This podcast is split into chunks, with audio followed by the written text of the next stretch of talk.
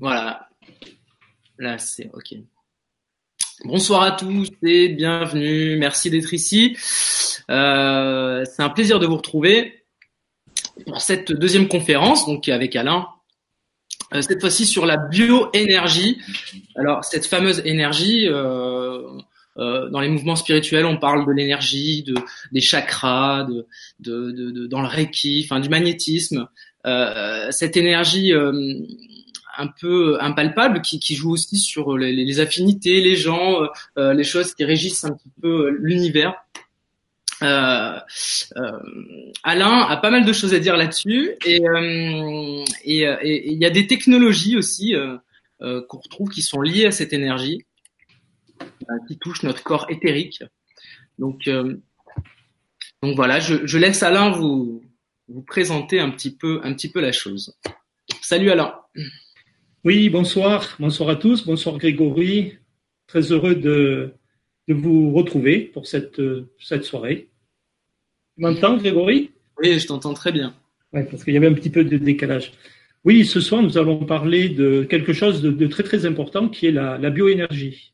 Euh, tu l'as, tu en as bien parlé. Pour, c'est une chose aujourd'hui qui euh, est importante parce que elle met en œuvre des choses euh, ancestrales, des choses traditionnelles que l'on connaît, que les initiés connaissent depuis la nuit des temps, mais que la science aujourd'hui est en train de s'intéresser, de remettre, de mettre un gros travail de recherche sur cette énergie, une énergie globale.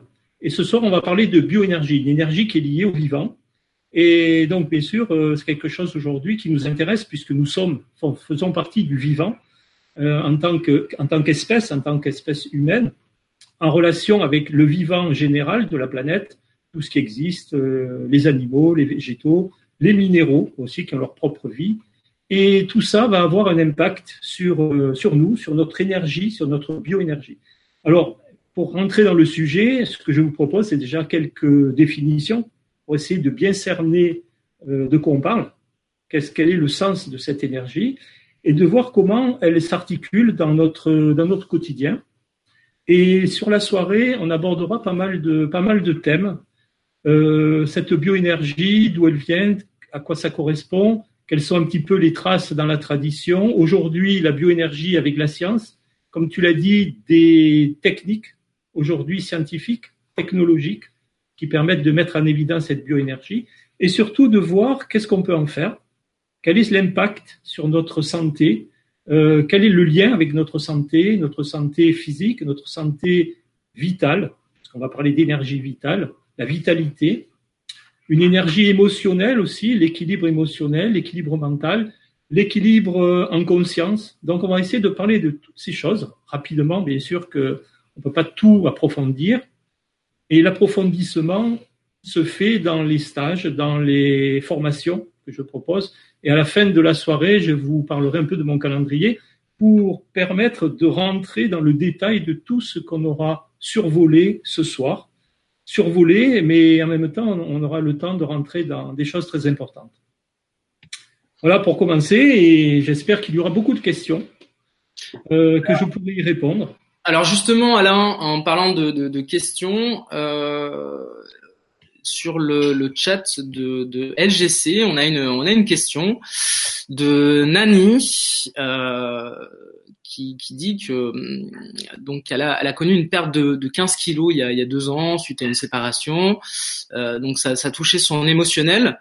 Et, euh, aujourd'hui, elle, pèse plus que 33 kilos pour 1m61 et elle a 44 ans. Alors elle a, demandé un petit peu à la médecine traditionnelle et elle ne trouve rien. Elle a des analyses qui sont normales et euh, même quand elle mange, en fait, elle n'assimile pas. Elle pense que le problème vient de son corps éthérique. Euh, elle a essayé de nombreuses méthodes holistiques, mais elle n'arrive pas à résoudre le problème. Elle demande si on peut avoir des, si tu pourrais lui donner un conseil euh, pour éventuellement guérir son, corps éthérique.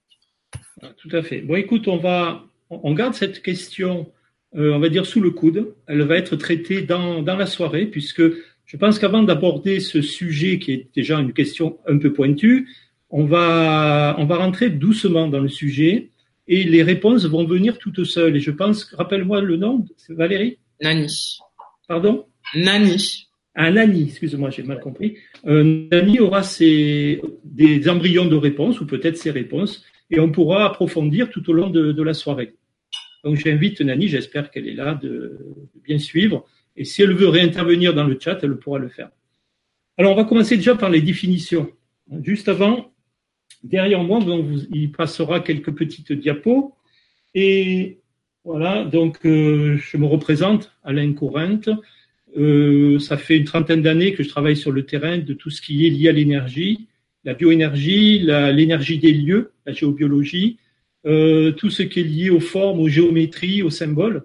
Et mon travail, en fait, aujourd'hui, consiste à recréer de l'harmonie, recréer de la fluidité. On en parlera tout à l'heure, parce que cette fluidité est fondamentale. C'est le manque de fluidité qui va créer des blocages, qui va créer des stases, autant physiques qu'énergétiques. Donc, mon travail consiste à ramener de l'équilibre, de l'harmonisation des lieux et des personnes pour tout ce qui existe en finalité, là où on travaille, là où on dort. Euh, ça peut être euh, dans le jardin, en fait, dans toutes sortes de, de situations. Donc, la bioénergie consiste déjà dans bioénergie. Le bio, c'est le vivant. Facile à comprendre. Aujourd'hui, la grande mode du bio, euh, on ne sait plus trop ce qu'on met derrière, mais en fait, c'est quelque chose à notre esprit qui serait bon, qui serait vivant, et la bioénergie, c'est en fait lié à l'énergie vitale, une énergie qui est fondamentale à la vie. Ça veut dire que notre corps, notre corps euh, physique, aujourd'hui vit, on ne se pose pas trop de questions, on respire, euh, on mange, on boit, on digère lorsque tout va bien, pour revenir à la question de, Nani, on se reproduit. Euh, autant de fonctions biochimiques qui fonctionnent naturellement. Et on pense que ces fonctions fonctionnent euh, en fait toutes seules, comme ça on ne se pose pas de questions. Et en fait, la bioénergie, c'est quelque chose qui est derrière un peu toutes ces fonctions. C'est l'énergie, le vivant, qui va permettre à ces fonctions de fonctionner euh, d'une façon au optimum pour produire le meilleur résultat possible. Ça veut dire que l'énergie qui est derrière doit être bien entretenue, doit être suffisante, doit être bien véhiculé, doit bien circuler. Donc la première chose, c'est de comprendre que nous sommes un corps physique, mais qu'à l'intérieur de ce corps physique, il y a des structures physiques composées de matière, de matière solide, de matière liquide, de matière gazeuse, mais qu'au-delà de ce gaz, au-delà de cette structure la plus, euh, on va dire, subtile que nous connaissons de la matière, solide, liquide, gazeuse, il y a quelque chose de plus subtil que le gaz, que les anciens, dans la tradition, on a appelé éther. Alors le mot éther, aujourd'hui, on le connaît sous la forme de d'un produit pharmaceutique, euh, l'éther. Hein, c'est un, un, produit un peu particulier. Mais là, on parle d'éléments éthériques, quelque chose qui serait beaucoup plus subtil que le gaz. En Asie, c'est une force vitale. Fameux qui aussi, Alain alors, on, y reviendra tout à l'heure avec toutes les déterminations, les noms qui ont été donnés à cette énergie. Effectivement, on retrouve cette énergie dans toutes les traditions. Le hein, chez les, euh, en Chine, le, au Japon, le chi va donner des techniques de qigong et, autres, le tai chi. Euh, on, verra tout à l'heure, je, je, vous ai préparé une petite diapo où on verra un petit peu tous les noms qui ont été donnés à cette énergie qui est l'énergie de vie, l'énergie vitale. Et cette énergie vitale est vraiment liée au magnétisme. Tout le monde a entendu parler du magnétisme avec les magnétiseurs qui utilisent et qui projettent une énergie vitale sur leur patient. C'est-à-dire qu'il y a un transfert de leur propre énergie ou d'une énergie qu'ils captent dans un fond énergétique, qui peut être la nature, qui peut être autre chose, et qui va être transposée au malade pour lui rapporter de la vitalité. Donc, ce qui caractérise le vivant, c'est qu'il y a au sein de, sa structure des échanges, soit des échanges chimiques, biochimiques, il y a du mouvement, il y a de l'énergie qui circule et qui produit des résultats. C'est ça qui est, très très important. Et derrière moi, euh, si on voit bien cette image, il y a eu, je vais y revenir, un travail, des études qui ont été faites et qui ont permis d'objectiver cette énergie dans des éléments de la nature. la même énergie, on verra, qui est en nous. Ici, derrière moi, il y a l'image d'une feuille, peut-être une feuille de vigne ou d'autre chose, j'en sais rien. C'est une, image qui a été prise d'une certaine façon, avec une, excitation électrique, qui met en évidence le, fait que cette feuille rayonne de la bioénergie, de la lumière. Et donc, c'est ça qui va être montré dans cette soirée, c'est que derrière tout ce qui vit, il y a des processus de lumière, d'émission de lumière, de circulation de lumière, qui vont permettre à tous ces éléments physiques de bien fonctionner. Donc ça, c'est très très important. L'image que je, passe derrière moi, c'est une deuxième image qui est tout aussi importante, qui est liée à deux forces qu'on retrouve dans la nature et qu'on retrouve en nous. Dans la tradition, on parle de cette force qui s'appelle solve ou solva, solve coagula. C'est la force qui coagule et la force qui dissout. Et la santé dépend de l'équilibre de ces deux forces. Si ces deux forces sont en équilibre, il va y avoir autant de processus de coagulation que de dissolution. Et donc, ça va produire du mouvement naturel qui va produire de la santé. Dès qu'une de ces forces prend le dessus, pour des raisons qu'on verra tout à l'heure, tout à l'heure, on va parler des éléments qui font que une de ces forces peut prendre le dessus. Le sédentarisme, le fait de ne pas bouger, le fait de ne pas avoir d'activité, le fait de mal respirer, le fait de mal manger aussi, produit des déséquilibres dans les mouvements de ces deux forces. Et si la force de coagulation devient trop puissante par rapport à la force de dissolution, eh bien, il va y avoir des, des éléments qui vont se ralentir, qui vont créer des blocages, des blocages énergétiques, des blocages de circulation des fluides énergétiques. Et ceci va produire à la longue des processus pathologiques. On va, on va y revenir. Donc, cette, ce ralentissement est très, très important. Et là, on passe à la notion d'énergétique et de médecine énergétique, qui est liée toujours dans la recherche de l'équilibre. Ici, derrière moi, le yin et le yang, et on, y reviendra, ça, ça fait partie de, de, du concept de la médecine chinoise, ramener de l'équilibre, comme ce que je fais dans les maisons, ce que je fais euh, sur les lieux, c'est de percevoir ces déséquilibres et de pouvoir rétablir la fluidité des lieux, la fluidité des énergies, pour que les personnes qui vivent à l'intérieur puissent retrouver de la santé. Donc cette énergie, elle a été étudiée. C'est pas nouveau. Depuis la nuit des temps, il y a des magnétiseurs. Depuis euh, la nuit des temps, cette énergie a été transmise, enseignée, et aussi transmise pour faire ce qu'on appelle la, une médecine magnétique. Alors on l'a appelé de plusieurs noms. J'ai fait une petite recherche. Euh, on l'a appelé l'énergie bioradiante, notion de rayonnement qui vient du vivant. Au XVIIe siècle, il y a un, un scientifique qui s'appelle Maxwell et qui a fait beaucoup de travail sur, on, on, lui doit tout ce qui est lié à, il a fait beaucoup de travail sur l'électromagnétisme. Ouais. En fait, il a aussi travaillé sur la médecine magnétique. Il a écrit un ouvrage qui s'appelle De Medicina Magnetica. Et il a montré que ce magnétisme pouvait avoir une action à distance, que cette énergie pouvait être transmise, qu'elle pouvait passer d'un corps à un autre. Euh, il y a eu un, un chercheur qui s'appelle Reichenbach qui lui a travaillé sur cette même énergie et il a appelé ce fluide vivant, ce fluide vital, Ode. Et pour lui, l'univers tout entier était rempli de cette énergie irradiante. Donc il y a plein de gens qui ont, donné des noms, euh, le fluide vital, euh, la force centrale radiante, euh, la radioactivité biophysique humaine. Et au début du siècle, il y a eu tout un courant très très important de, de chercheurs qui se passionnaient pour la radiesthésie. Parce que dans la radiesthésie, il y a la notion d'énergie aussi. Hein d'énergie et d'information. Nous y reviendrons. La, radionique, le transport de cette énergie. Et il y a eu beaucoup, beaucoup d'appareils qui ont été créés pour permettre de, de générer de l'énergie et de les transmettre aux malades. Donc il y a eu des recherches comme ça très importantes.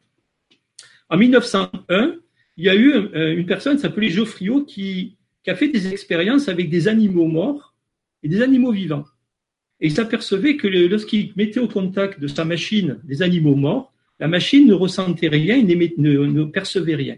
Au contraire, lorsqu'elle mettait des animaux vivants, la machine détectait, et bon, c'était ancien, hein, c'est en 1901, donc il y avait des cadrans, il y avait des trucs qui mettaient en évidence que le vivant avait, au-delà de sa forme, une radiance qui pouvait être mesurée. Donc, ça, c'est très, très important. Et avec le temps, 1930, je fais le petit historique hein, de l'énergie, on arrive à un carrefour de l'histoire sur la bioénergie. Derrière moi, c'est le couple euh, Kirlian. Alors, on connaît bien le nom de l'effet Kirlian, qui vient de leur recherche. 1930, ce sont des Russes.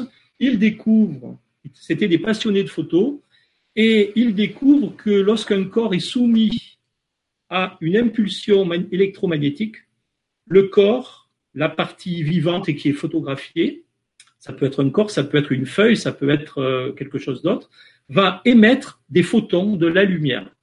Et ils ont, pour la première fois, photographié cette lumière pour arriver à ce que vous voyez derrière, c'est-à-dire des émissions, comme on l'a vu tout au début, irradiantes, qui tournent et qui se dégagent des parties de feuilles, de doigts. Ah, là-bas, vous voyez, il y a les doigts qui rayonnent.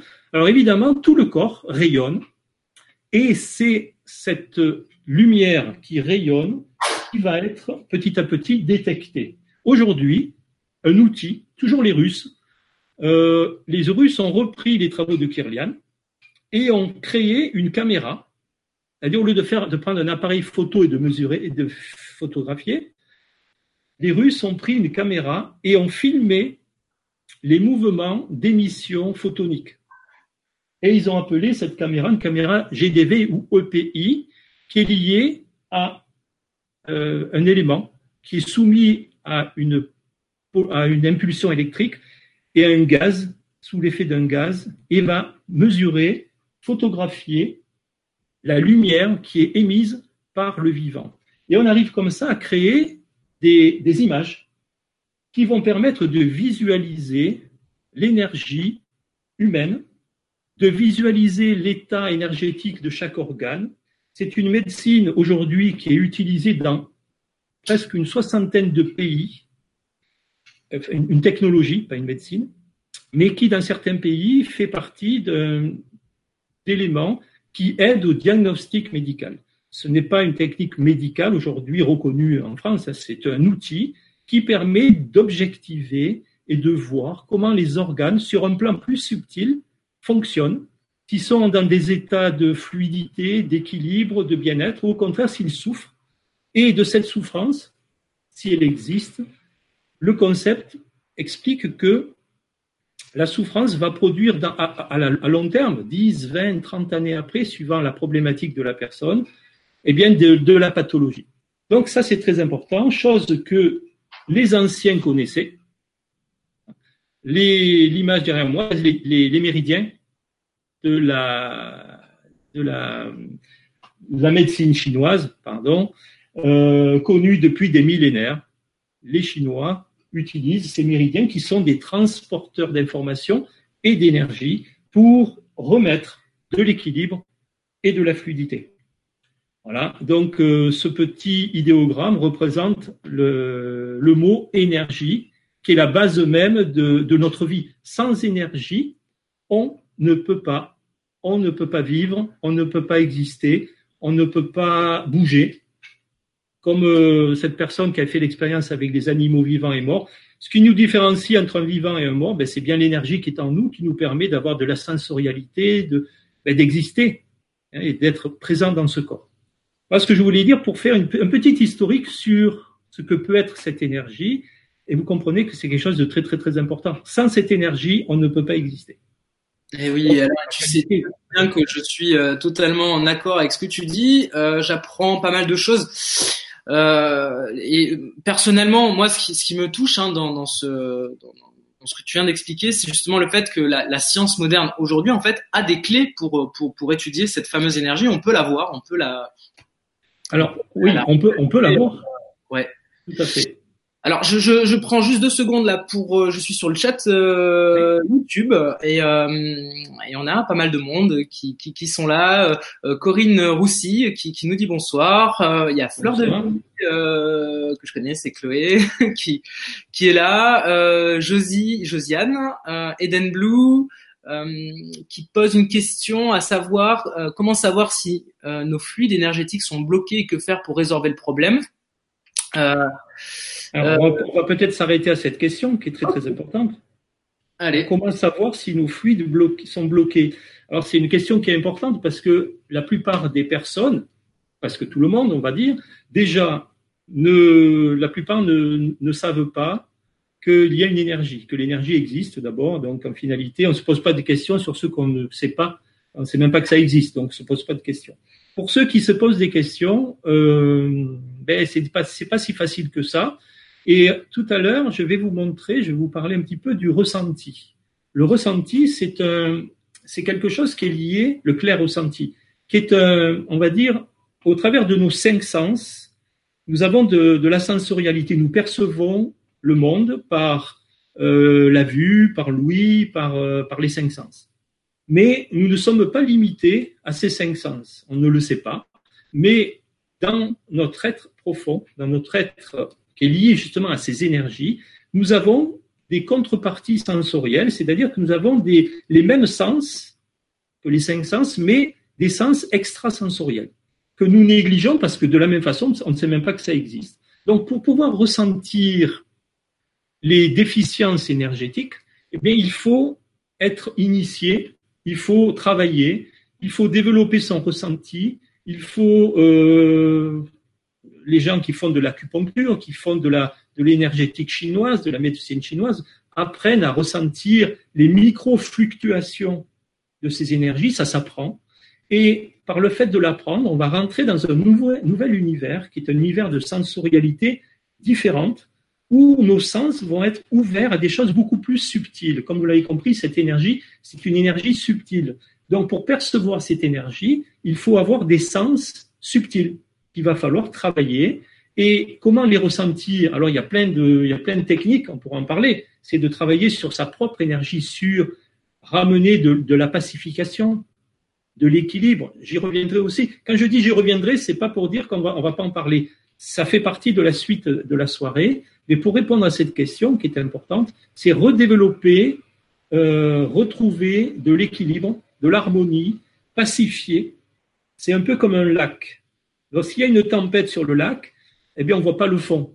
Pour voir le fond, il faut que le lac devienne calme, qu'il n'y ait aucune ride à la surface du lac pour pouvoir observer ce qui est au fond, pour, s'il y a un trésor, s'il y a quelque chose, de pouvoir le voir. Donc, s'il y a des perturbations, et aujourd'hui, notre vie nous propose de multiples perturbations.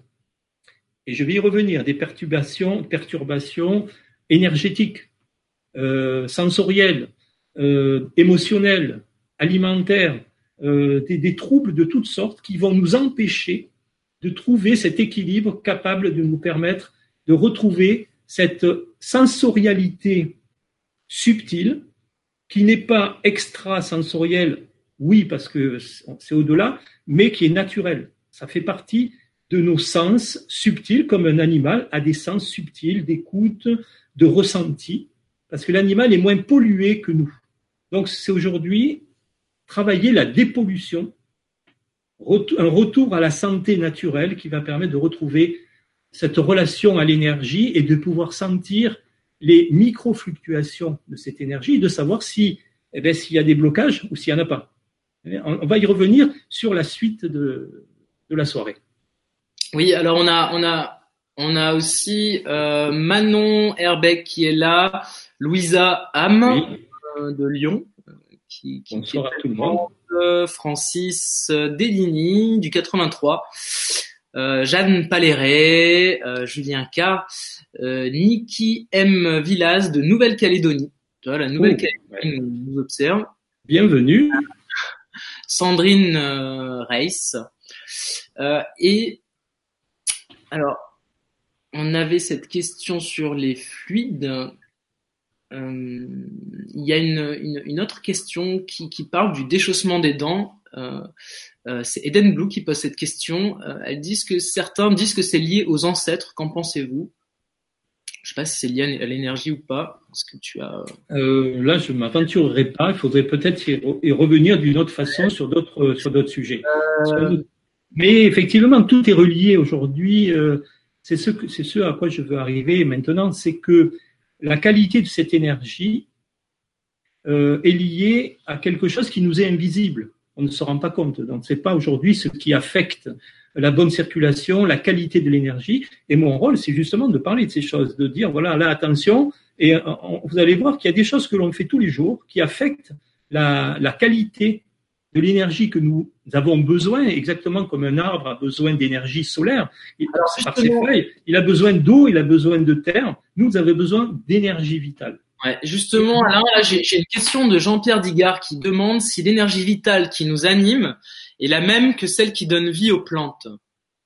Oui, l'énergie vitale a mis le nom, mais c'est une énergie une qui est répartie dans tout l'univers.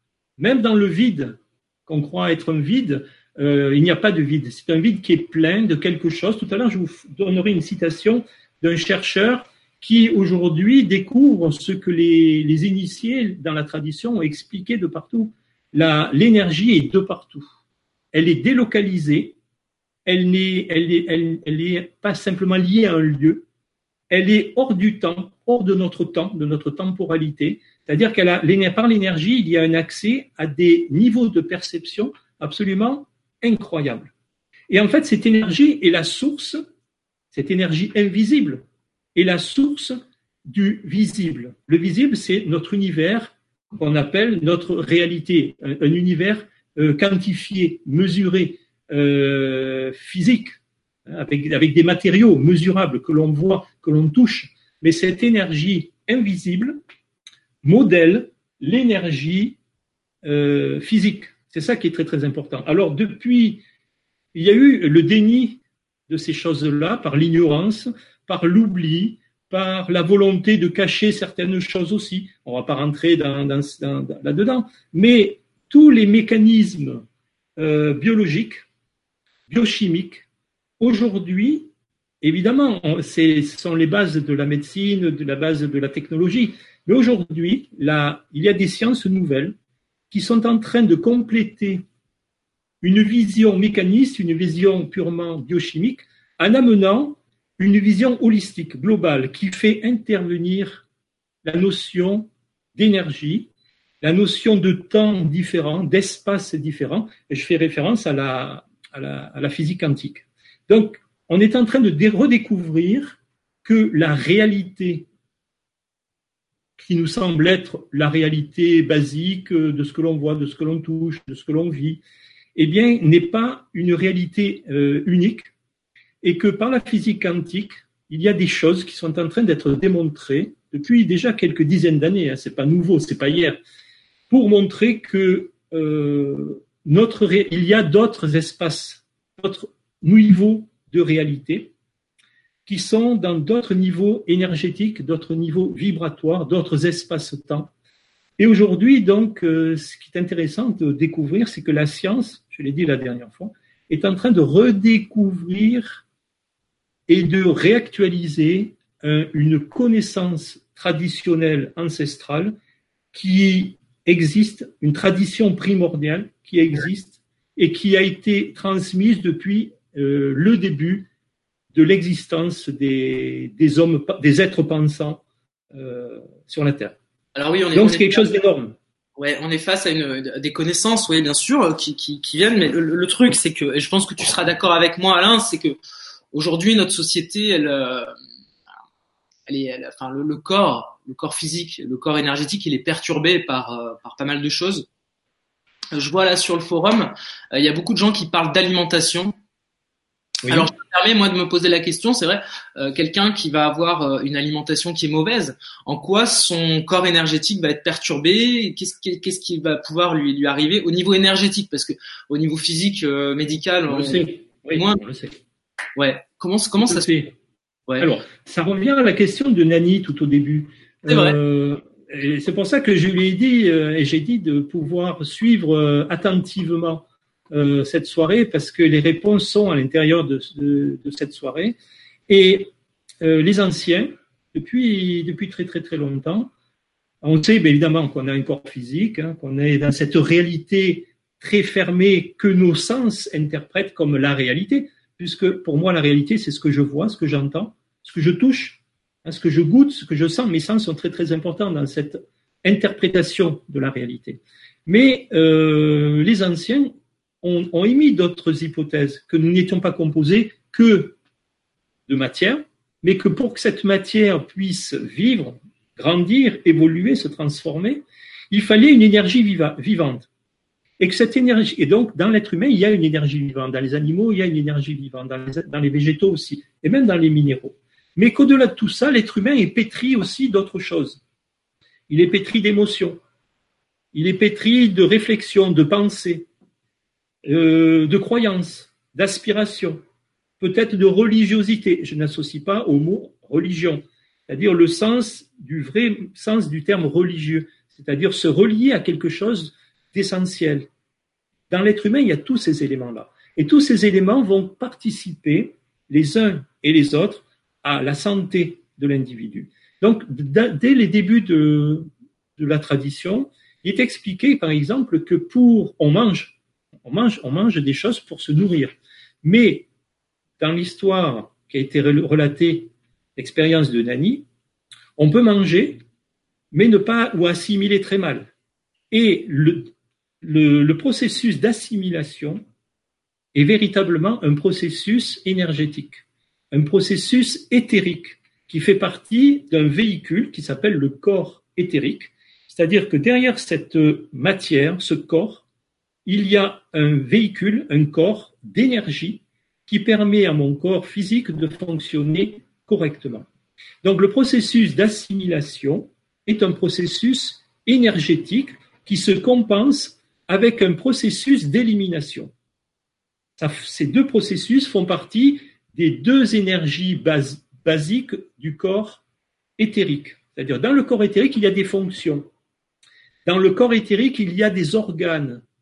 Imaginez que à l'intérieur et à l'extérieur de mon corps physique, il y a des organes énergétiques que mes yeux ne voient pas parce que je ne suis pas habitué, mais que je peux apprendre par mon clair ressenti à percevoir, à ressentir et à ressentir mon corps énergétique pour voir comment ça marche, comment ça marche pas.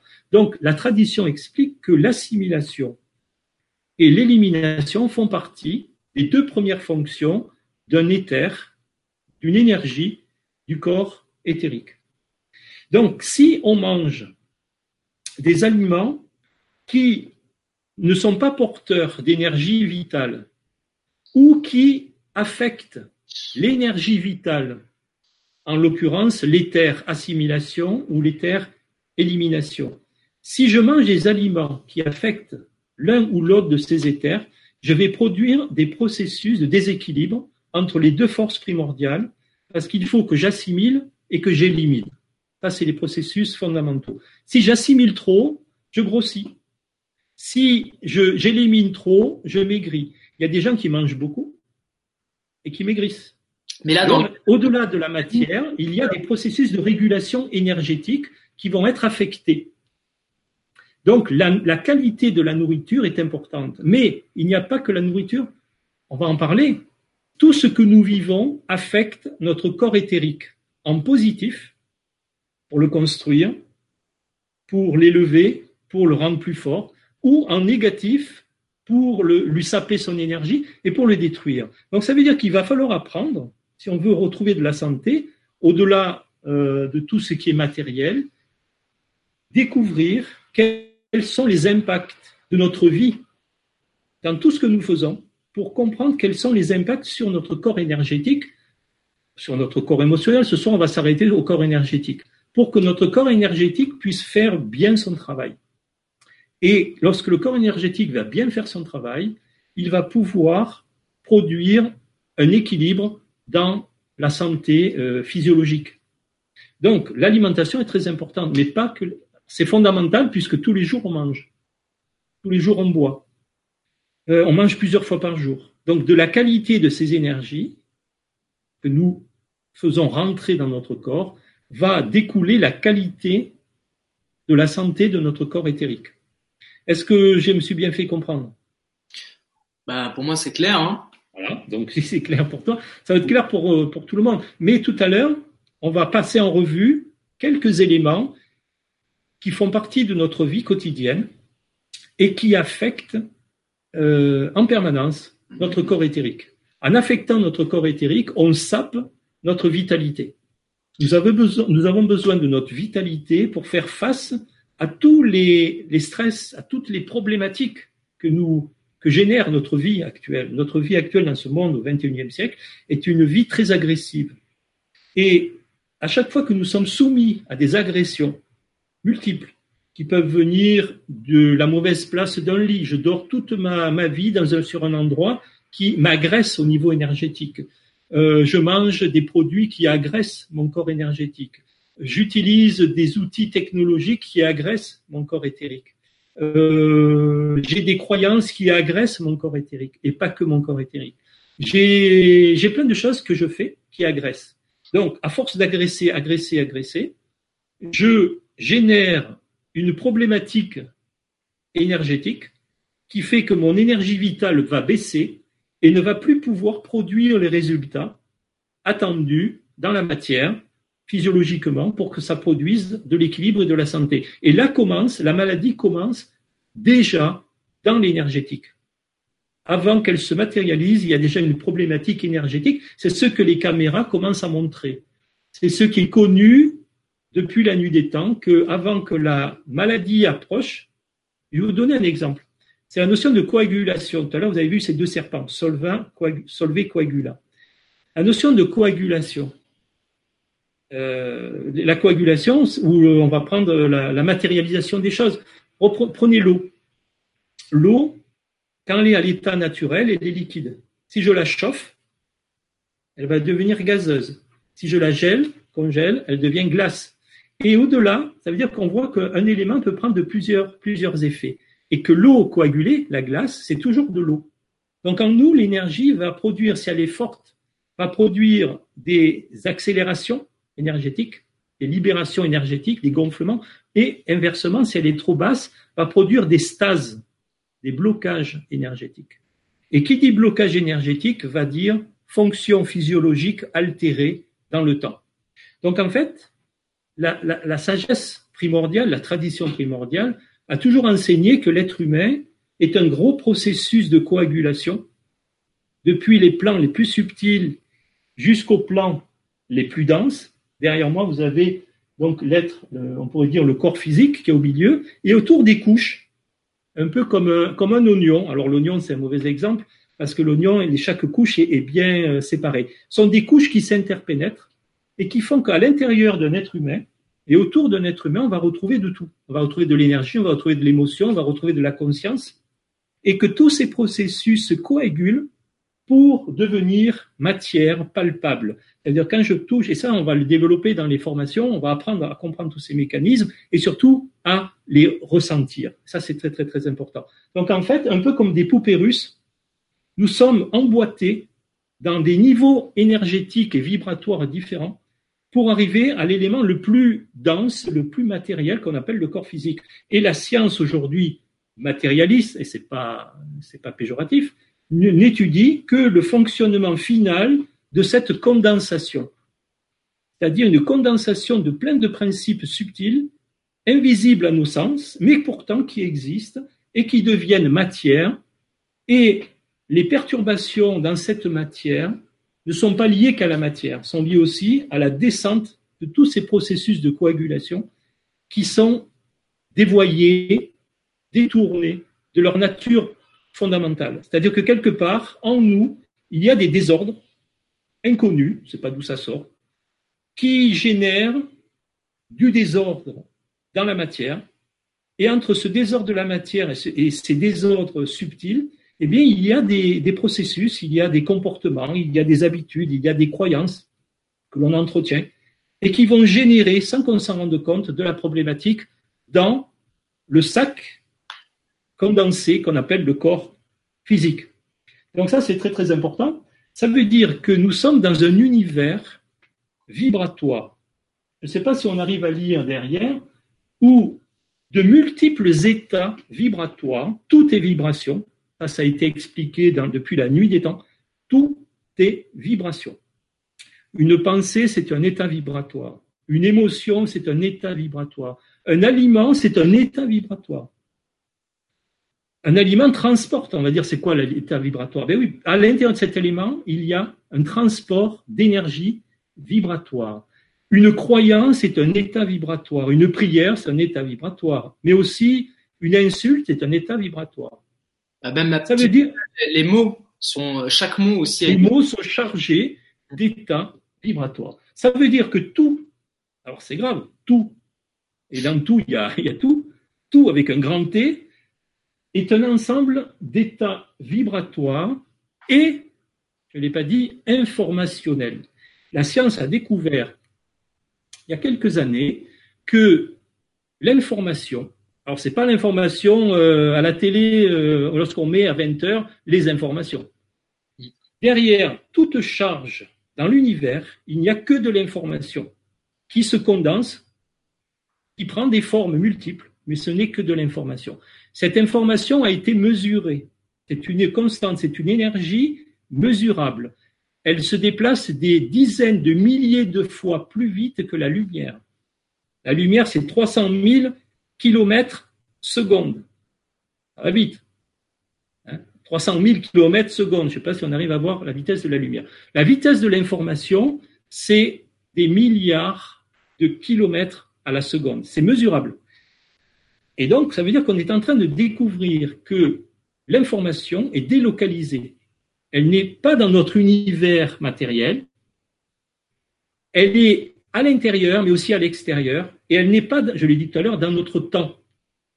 Ça veut dire que nous sommes dans un monde où des milliards d'informations circulent, et ce qu'on appelle le corps n'est que le dernier interface de perception de ces informations. Il va les traiter, notre cerveau est capable de traiter ces informations, et il va en faire quelque chose nous sommes dans un univers informationnel. Et ce sont les particules qui transportent ces informations. Alors la science est en train de, travailler là-dessus et l'appareil GDV qu'on a, a, parlé tout à l'heure est capable de percevoir ces modulations d'informations liées à la lumière. Donc ça, c'est très très important. Alors je rebondis Alain sur sur cet appareil GDV qui qui qui qui, est une technologie positive hein, en quelque sorte puisqu'elle est au service euh, de la conscience, au service de l'énergie, au service euh, enfin pour, pour, nous soigner quoi. Euh, mais on est aussi entouré de, de plein de technologies qui sont qui sont pas toujours très positives. Et là justement dans le chat on en parlait bon là une question sur les, les compteurs Linky entre autres mais mais je pense que la, technologie en général, comment est-ce qu'on peut aujourd'hui se protéger de la technologie, de protéger son corps énergétique de toutes ces ondes, de toute cette technologie qui nous entoure euh, Est-ce que ça nous affecte déjà énergétiquement et, euh, et, voilà, si on veut s'en protéger, comment faire? Alors, j'ai prévu, de, je vous passerai tout à l'heure une petite deux diapos qui sont le fruit d'un travail, parce que je suis aussi euh, expert en environnement électromagnétique et j'interviens pour répondre justement à ces questions et donner du conseil pour euh, répondre en fait à, cette question fondamentale. La technologie, ok, mais qu'est-ce qu'on peut faire pour euh, pour essayer ben, de, sauver sa peau et de pas se faire détruire par la technologie? Alors mon objectif aujourd'hui, c'est pas de dire on arrête la technologie parce qu'on peut pas arrêter. On est on est tous. Vous voyez, aujourd'hui, si on peut communiquer, c'est grâce à la technologie. Euh, la technologie, elle est elle est au service, comme beaucoup de choses. Elle n'est ni bonne à la limite ni mauvaise, mais c'est aussi la façon qu'on aura de l'utiliser. Donc il y a des conseils, des choses à savoir pour pouvoir utiliser cette technologie du mieux possible en sachant qu'est-ce qu'il faut faire pour ne pas trop en subir et d'abord se poser la question, est-ce que ça agit sur, nos énergies? Oui, ça agit sur nos énergies. Toutes les technologies actuelles basées sur l'électromagnétisme et aujourd'hui, ben, le fait de se regarder de parler devant Internet et d'utiliser ben, de l'électricité, oui, ça agit sur notre corps énergétique. Donc, ça ne veut pas dire que c'est mauvais, ça veut dire que ça agit. C'est une question de durée et d'intensité. On en parlera tout à l'heure, je vous montrerai deux diapos et vous verrez comment ça peut, on peut ramener de l'équilibre là-dedans. Mais ce qu'il faut faire, ce que j'ai dit tout à l'heure, c'est de retrouver la capacité d'éliminer un maximum de, de blocage pour que notre corps énergétique soit en bonne santé. Quand notre corps énergétique sera en bonne santé, même dans un environnement électromagnétique modéré, évidemment, si vous allez dans une centrale euh, nucléaire, euh, bon là on est dans, des rayonnements ionisants, mais si vous passez, vous, collez un, un, transfo de 100 000 volts, évidemment, euh, ça va un peu frictionner, ça va chauffer, voire même vous pouvez mourir. Mais en restant dans une utilisation normale de la technologie telle qu'elle nous est présentée aujourd'hui, ce qu'il faut, c'est user modérément et tout faire pour retrouver la santé énergétique, c'est-à-dire remettre en route des processus de rééquilibrage, d'harmonisation énergétique pour rendre ce corps énergétique suffisamment fort, puissant, pour pouvoir gérer les pollutions.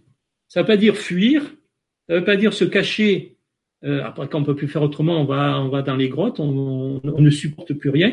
Mais avant d'arriver au processus d'hyper-électrosensibilité, puisque c'est de ça qu'on parle, il faut tout mettre en œuvre pour renforcer notre corps énergétique en ramenant de l'équilibre alimentaire, respiratoire, euh, sportive, euh, la pensée, les émotions, la gestion des émotions, la gestion des pensées, le travail sur la conscience, remettre en place toutes ces choses qui vont permettre de retrouver de la structure pour que notre corps énergétique soit suffisamment puissant, fort, pour ne plus se laisser défoncer, parce que c'est vraiment ce qui se passe, par euh, certaines choses dont on va parler dans quelques minutes. Donc c'est très important, ça veut dire qu'il ne faut pas euh, penser que on peut pas vivre dans cet univers technologique, mais que pour bien y vivre, il y a des choses à savoir et des choses à faire et des choses à ne plus faire aussi.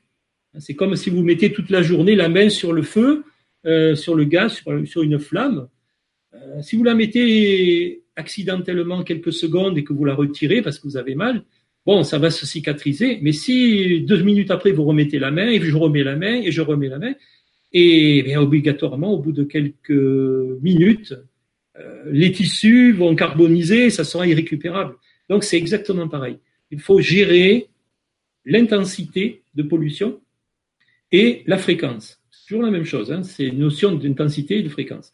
Quand on arrive à gérer ça parce qu'on sait, on connaît, on a appris, eh bien on va pouvoir vivre dans la société, on va dire, assez euh, normalement, sans être affecté euh, complètement ou détruit complètement par les nouvelles technologies. Choses qui peuvent arriver. Mais c'est très complexe, hein, c'est pas juste le corps éthérique, il y a plein de facteurs qui, qui interviennent là-dessus. Est-ce qu'il y a d'autres questions? Oui, alors il y a, c'est Eden Blue qui parle de, de, de, de, de code de Grégory Grabovoy. Oui. Euh, qui se des, codes en fait pour ce pour ce. Oui, des, des codes numériques, oui. Des codes numériques, ouais. Alors est-ce que tu, tu as des infos sur ça? Est-ce que tu oui, euh, bon, on va pas développer euh, ce que fait Grégory Grabovoy, un autre russe encore. Alors dans les Russes, il y a beaucoup beaucoup de choses. Hein, qui, Il y a des grands chercheurs, euh, ils ont fait des découvertes euh, extraordinaires sur justement les énergies, les champs de torsion, les ondes scalaires et autres. Donc il y a beaucoup de choses qui sont faites et, et donc il y a des choses à se poser, des questions à se poser. Alors Grabovoy, lui, je ne vais pas rentrer trop dans le détail. C'est un, extra, on va dire extra lucide, quelqu'un qui a des capacités euh, extrasensorielles, sans donner d'autres mots, d'autres mots, et qui euh, perçoit chaque chose sous la forme de code euh, numérique. Pour lui, tout ce qui existe est un code numérique. C'est un code euh, à plusieurs chiffres, à 19 chiffres ou à plus ou à moins. Enfin, regarder un peu ce qu'il fait. Et en fait, c'est une signature numérique. Ça veut dire exactement comme euh, d'autres civilisations l'ont pensé. Pour les Égyptiens, le nom, on parlait tout à l'heure du mot, du nom, le nom est un, aujourd'hui, on sait que le nom peut être un son et que ce son peut être encodé euh, numériquement. ça peut être une fréquence, ça peut être un ensemble de fréquences, ça peut être des nombres. Donc ce Grabovoi, il perçoit chaque chose sous la forme d'un nombre et euh, d'une certaine façon, par l'utilisation de ces nombres, il remet, il peut travailler sur des remises en fonction de certaines énergies, de certaines stases, éliminer certaines stases qui deviennent des pathologies. Donc, voir que des pathologies peuvent se transformer, peuvent évoluer, voire disparaître. Effectivement, Grabovoi est très décrié. Il a fait beaucoup de travaux, il a fait beaucoup de choses dans sa vie. Eh bien, je vous invite à chercher un petit peu aujourd'hui. On a Internet. Hein, vous cherchez Grabovoi et vous verrez un peu la nature de de ces travaux. Mais effectivement, ça passe sur, ça travaille sur l'information, sur le nombre et sur euh, l'énergie, bien sûr, parce qu'un nombre transporte et véhicule une énergie. Une couleur véhicule une énergie. Une forme véhicule une énergie, d'où l'importance de la géométrie, l'importance de la musique, l'importance de l'écriture. Euh, tout est important parce que tout véhicule de l'énergie et toutes ces choses véhiculées affectent d'une façon comme d'une autre notre corps éthérique. C'est-à-dire que nous sommes en permanence dépendants de notre environnement énergétique que nous ne voyons pas. C'est grave parce que on est dépendant de quelque chose qu'on ne connaît pas, qu'on ne sait pas, on ne nous apprend pas. À l'école, on n'a jamais entendu parler de ça. Hein. Ah euh, on ne sait pas que tout ce qui existe nous rend dépendants et nous rend, alors j'ai inventé un mot depuis très longtemps, c'est responsif. On répond sans se rendre compte à un environnement en positif, en négatif. Des fois, on est fatigué. On ne sait pas pourquoi. On rentre dans une pièce comme si on avait une chape de plomb sur le dos. Euh, des fois où on ne sait pas pourquoi, où on voit la bien rose. Et puis des fois, on rencontre des gens qui nous pompent de l'énergie, des vampires énergétiques. Alors, faut pas leur envoyer des pierres, hein, mais c'est des, gens qui tirent plus parce que leur énergie, pour eux, c'est plus l'accaparement de l'énergie que le don. Bon, donc on a, on passe par des fluctuations parce que nous sommes dépendants de tout cet environnement intérieur que nous générons aussi à l'intérieur de nous et extérieur. Derrière moi, le corps éthérique, c'est un peu comme une bulle. Une bulle avec un ballon, un ballon qu'on gonfle. Alors le ballon, il est simple à comprendre parce que le ballon, au milieu, il y a de l'air qui pousse sur les, parois et après, il y a les, les bords du ballon. Dans notre corps éthérique, il y a plusieurs, un peu comme une, lorsqu'on jette une pierre à la surface de l'eau, de la mer, il faut ou dans le lac, on va dire, le, la, surface est calme, on jette une pierre, et eh bien ça va faire des, des, cercles concentriques. Eh bien, il faut imaginer en trois dimensions que nous sommes au milieu d'un vaste ensemble de cercles concentriques qui ne sont que de l'information et qu'il y a à l'intérieur de ces bulles cet ovoïde concentrique, tous les systèmes énergétiques qui nous permettent d'exister, de vivre des émotions, d'avoir des ressentis et de vivre en équilibre dans, la nature. Alors, dessous, euh, j'ai mis quelques. Oula, le. dessous, j'ai mis quelques noms qui parlent de cette énergie universelle. Donc, euh, ben, pour nous, c'est l'énergie euh, la lumière, le prana, hein, pour, les yogis, pour, les, pratiquants du yoga, le pranayama, la pratique de l'utilisation de cette énergie qui passe par le souffle, qui transporte du prana.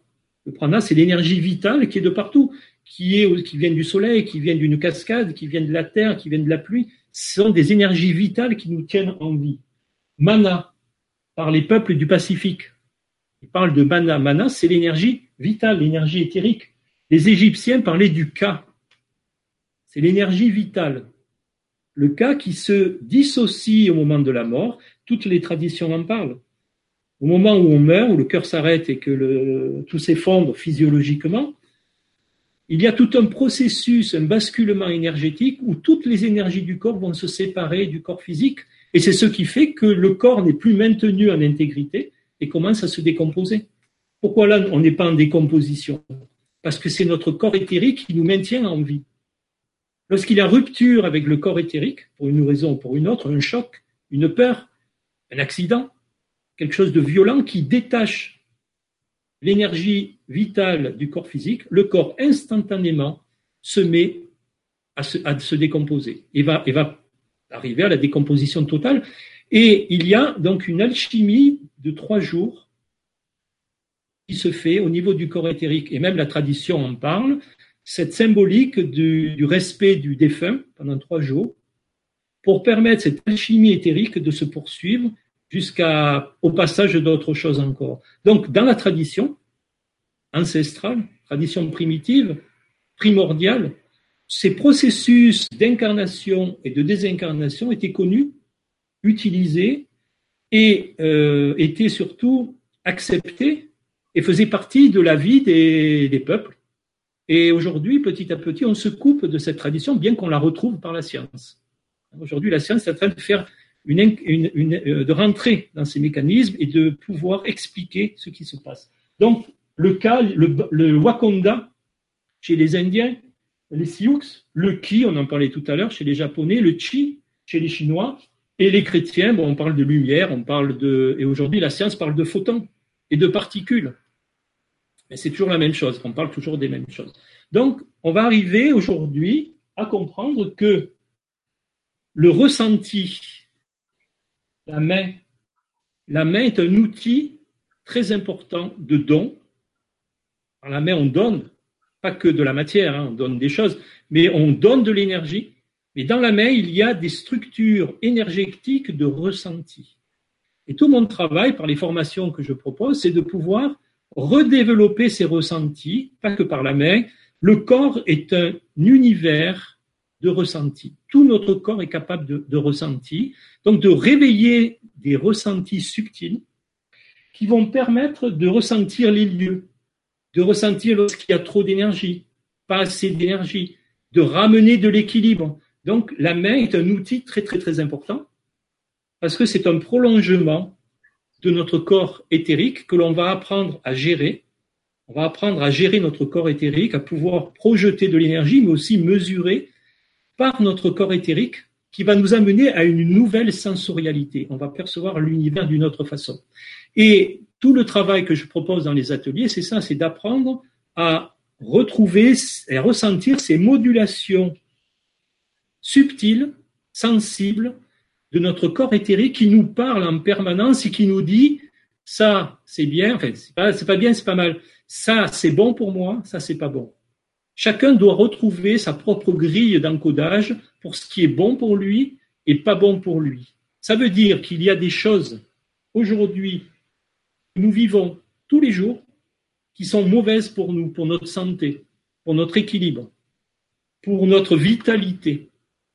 Et il y a des choses bonnes qu'on ne se rend pas compte, on ne sait pas que c'est bon, ou du moins on, passe dessus. Donc tout le travail ben, que, l'on propose, c'est en finalité de comprendre, de rentrer dans cette compréhension, dans cette connaissance, pour arriver à savoir limiter ce qui est pas bon, parce que mon corps me le dit, mais je n'ai pas les clés pour le comprendre. Et moi, ce que je vais essayer de vous faire, de vous proposer, c'est de redonner des clés en travaillant, bien sûr, parce qu'il faut travailler, c'est un outil. Euh, c'est un peu comme une truelle. Euh, on vous donne une truelle, c'est pas parce que vous, avez une truelle dans les mains que vous êtes maçon. Pour apprendre à l'utiliser, à, envoyer le mortier, à, à gâcher. Donc c'est pareil, on va apprendre et parce qu'on va apprendre et on va se donner les moyens, on va avoir du résultat. Ça, c'est très, très important. Tout provient de l'environnement. C'est pour ça que j'ai mis cette image. Les anciens étaient connectés à l'univers. L'univers est une source d'information absolument incroyable. Et nous sommes complètement reliés à l'univers extérieur, cosmologique, mais aussi tellurique, et informationnel par tout ce qui se passe, tout ce que nous percevons, tout ce que l'on voit, tout ce que l'on entend, tout ce que l'on sent, tout ce que l'on goûte, à nos sens. Et tout ce qui passe par l'invisible nous affecte. Alors ça, c'est très très important. Est-ce qu'il y a des questions? Oui, oui, oui. Alors, on va, on va passer quelques questions. Est-ce que tu en as euh... là, qui, qui, pose une question, euh, qui demande justement comment on peut se, se blinder pour pas être influencé par l'extérieur et préserver son intégrité énergétique, euh, pour pas se faire vampiriser par d'autres personnes ou un moral qui varie selon les saisons, par exemple. Alors, j'ai répondu en revenant à cette petite, euh, cette petite image. C'est l'histoire du ballon. Si je gonfle trop le ballon, qu'est-ce qui se passe Si je mets trop de pression dans le ballon, le ballon il gonfle. Mais plus il gonfle, plus l'épaisseur euh, diminue. l'épaisseur du ballon. Comprenez ça? Si je dégonfle le ballon, à un moment donné, le ballon, il n'a plus de gueule, l'épaisseur grossit, mais à un moment donné, c'est plus un ballon, c'est un truc tout mou. Donc, il faut trouver le juste équilibre pour que la densité de ces couches qui sont derrière soit suffisamment forte pour maintenir de l'équilibre. Mais ça veut dire aussi que si en nous, nous portons des failles, et des failles, on en a des failles, la vie nous permet, nous, nous propose des failles. Des failles, on a des problèmes émotionnels, on a des problèmes relationnels, on a des problèmes physiques, on a des problèmes de toutes sortes. Eh bien, on va générer des failles. Alors imaginez un ballon qu'on essaie de gonfler, ou une roue, un pneu, avec une chambre à air, mais qui est percée. Donc tout le travail va consister à détecter les modulations de ces énergies pour boucher les trous. D'abord, définir s'il y a des trous, les détecter, les boucher et redonner de la densité. Moi, j'emploie un mot qui s'appelle l'intégrité. L'intégrité, c'est un mot qui est très très vaste, qu'on peut utiliser à plein de niveaux. L'intégrité morale, l'intégrité de la conscience, l'intégrité physique, l'intégrité énergétique. L'intégrité, c'est un principe fondamental qui permet d'être soi. C'est pour ça que tout ce mécanisme, tout ce dont on parle, repose sur le fait de se connaître soi-même, de ramener au soi. Je ne suis pas qu'un moi, je ne suis pas qu'un petit être perdu euh, sur la terre qui, comme un papillon, il va à droite, il va à gauche, il mange, il travaille, il dort, il ne sait pas ce qu'il fait en finalité. Mais je suis derrière tout ça une conscience qui est reliée à un soi. Je suis quelque chose. Je suis quelque chose d'autre. Que aujourd'hui, mon éducation globale ne m'a pas permis, en tout cas, je ne parle pas pour moi, mais euh, qu'on n'apprend pas à l'école. On n'apprend pas à l'école qu'on est des soi, qu'il y a une notion d'existence, d'être, qui englobe d'autres réalités, d'autres éléments de notre nature. Eh bien, plus je travaille l'intégrité, plus je travaille l'équilibre, la fluidité, la densité, plus j'élimine mes failles, et plus l'environnement, et moins l'environnement pourra m'affecter, et moins euh, je pourrais être euh, vampirisé, et moins je pourrais souffrir de tout et de n'importe quoi, parce que c'est la fragilité par le manque d'intégrité, par les failles, qui font que par ces failles s'infiltrent des choses, mais surtout sortent aussi des choses, parce qu'on est toujours dans, le cas de dire ben c'est l'extérieur qui me crée une problématique les gens, euh, le chaud, le froid, l'automne, l'hiver, l'électricité, euh, la pollution. OK. Mais là, je vous parle d'intégrité intérieure. C'est-à-dire pour l'extérieur peut être ce qu'il veut. Si vous, vous êtes en intégrité et en équilibre et en fluidité et dans une juste relation entre le dedans et le dehors, euh, l'impact de toutes ces choses vont vraiment se relativiser. Et c'est ce qu'on va travailler dans les, ateliers. Apprendre à travailler sur ces choses-là et arrêter de se plaindre que c'est le dehors qui m'affecte. Le dehors n'a aucun effet si au-dedans, vous n'avez pas de faille, vous êtes dans l'intégrité. Et toute notre problématique d'humain, c'est ça, c'est de découvrir ces, problématiques, c'est de les accueillir, c'est de les combler, c'est de travailler pour que, avec le temps, eh bien, on va s'apercevoir qu'on est de mieux en mieux, on est de plus en plus soi, et qu'au lieu de vouloir paraître dans plein de situations, on va véritablement commencer à être, à être avec soi.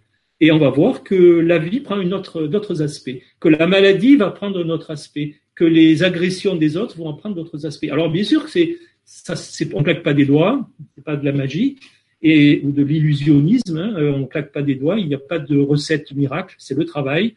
C'est ce que je propose, c'est-à-dire de travailler, de mettre le nez dans, dans ce que l'on est, de d'apprendre. La première chose passe par l'apprentissage. On ne peut pas, si on ne sait pas, il faut apprendre. Eh bien, ben, on va faire des stages, on va faire des formations pour apprendre, pour rencontrer des gens qui ont cette expérience et qui vont la partager. Et on va s'apercevoir que les choses vont changer. Et qu'on va arrêter que d'attendre que l'extérieur change pour changer. Ça, ça fait partie du, du travail sur l'énergétique. On va prendre conscience que s'il y a des problèmes, c'est que ces problèmes sont appelés, c'est exactement ce que j'explique aux gens chez qui je fais des interventions géobiologiques. Quand on travaille sur une maison, c'est le lieu qui appelle les propriétaires.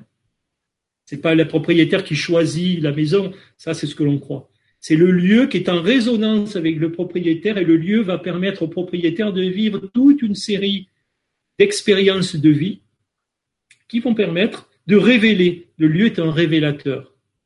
C'est une opportunité qui lui est donnée d'expérimenter, de vivre et de faire ressortir de soi des choses. C'est une opportunité initiatique. On pourrait appeler ça une opportunité divine déguisée en expérience. Euh, ça, ça fait partie de mon chemin, mon chemin spirituel euh, que je suis depuis, depuis de nombreuses années et dans lequel cette intégrité complètement euh, fait partie de, de, ce, fondement. Ça ne vient pas de l'extérieur, bien qu'à l'extérieur, il y a des choses, il y a des horreurs, il y a plein de choses, mais nous sommes les artisans de beaucoup de choses. Et ces, ces fonctions-là, dévoyées, sont d'abord inscrite dans notre corps éthérique, avant d'être inscrite dans nos expériences physiques.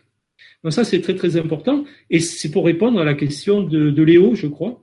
C'est que comme ça qu'on va pouvoir changer et arrêter de répondre parce que la source vient de l'intérieur. La problématique vient de l'intérieur. L'intérieur de chacun de nous.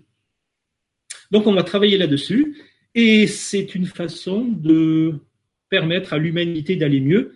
C'est un processus de guérison. En se guérissant, on va guérir le monde, on va guérir doucement, parce que c'est multiplié à l'infini par le nombre de personnes. Et il y a plein d'autres facteurs. Attention, là, on parle du corps éthérique, mais il y a plein d'autres facteurs qui interviennent et qui vont permettre de rentrer dans des choses extrêmement euh, subtiles de notre fonctionnement. Euh, je vais peut-être apprendre une question. Oui, alors, alors. Attends, on, me parle, on me donne une question ici.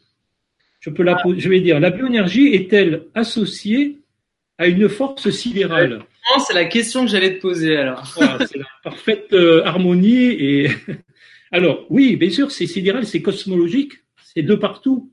C'est sidéral, c'est tellurique, c'est extérieur à nous et intérieur à nous. C'est, il faut imaginer Imaginez un aquarium. Moi, j'aime bien prendre des, j'aime bien prendre des exemples. Prenez un aquarium. Dans un gros aquarium, eh bien, il y a de la terre, il y a du sable, il y a des poissons, il y a de, il y a des étoiles de mer, il y a des algues, il y a de tout. Hein. Dans l'océan, il y a de tout. Il y a des rochers, ce qu'il faut.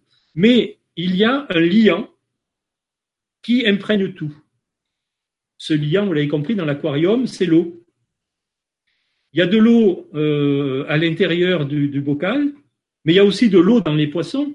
On sait qu'aujourd'hui, eh l'eau est de partout.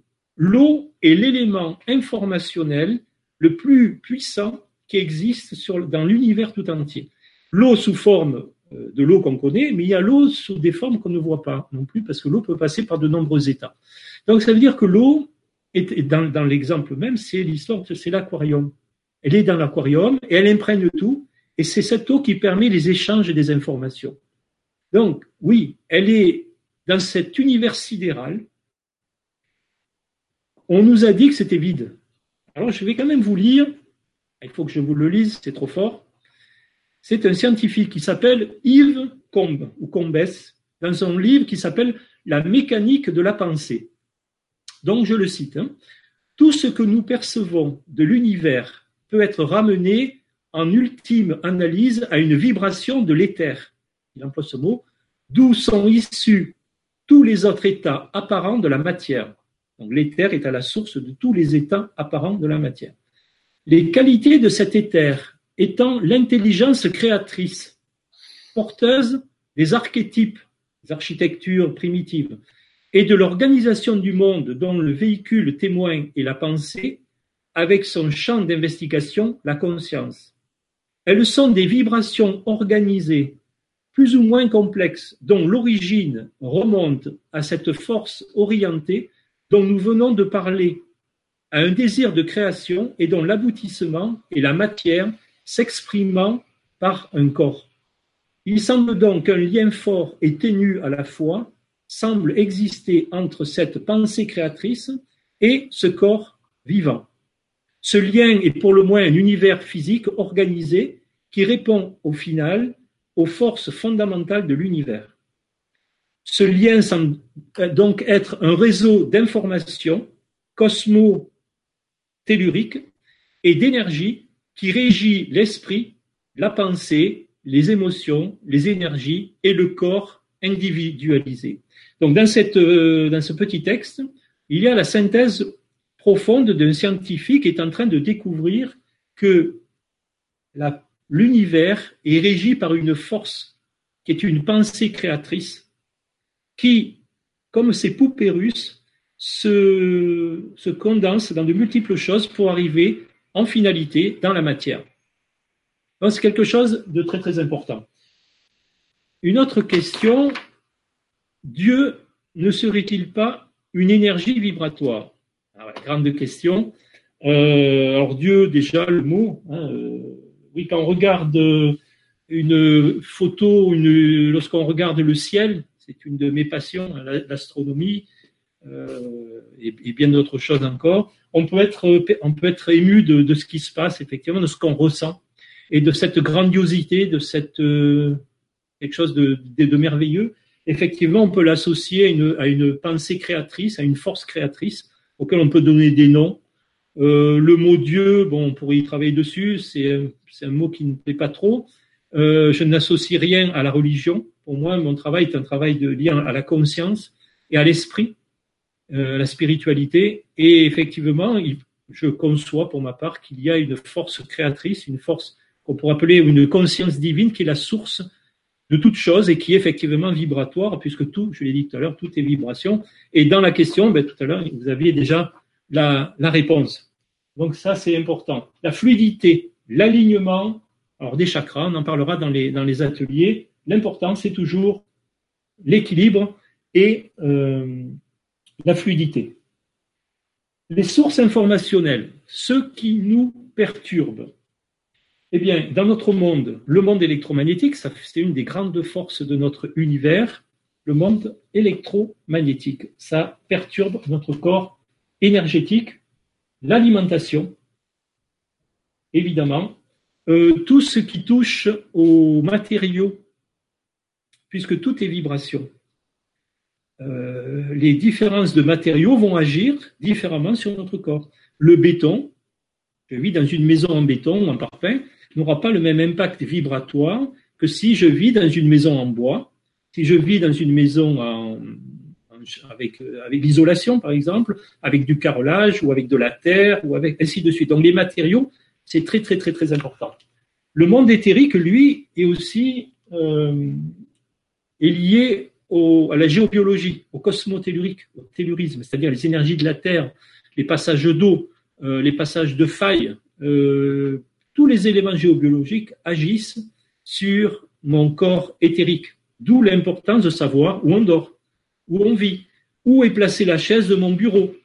Parce que quand je vais être à mon bureau, pendant 8 heures par jour, je vais être devant un ordinateur dans un environnement électromagnétique, peut-être sur une chaise en plastique, peut-être assis sur un passage d'eau souterrain que je ne vois pas, peut-être assis sur une faille qui va créer une problématique sur mon corps éthérique. Donc vous voyez que tout ça, il va falloir le découvrir et faire avec, modifier s'il faut, euh, déplacer, organiser, réharmoniser. C'est très très important. Nos émotions sont des facteurs perturbants de notre corps éthérique, des peurs. Nous vivons plein de peurs. La peur aujourd'hui est, un, est une des, des, sources de beaucoup de problématiques, voire de maladies, qui vont se condenser. Le doute, la colère, la joie, le plaisir excessif, bien sûr, euh, tout ce qui est cristallisé en nous, tout sur les choses qu'on revient, qui nous, qui nous aliènent, vont nous faire du mal à notre corps éthérique et donc à notre être en finalité.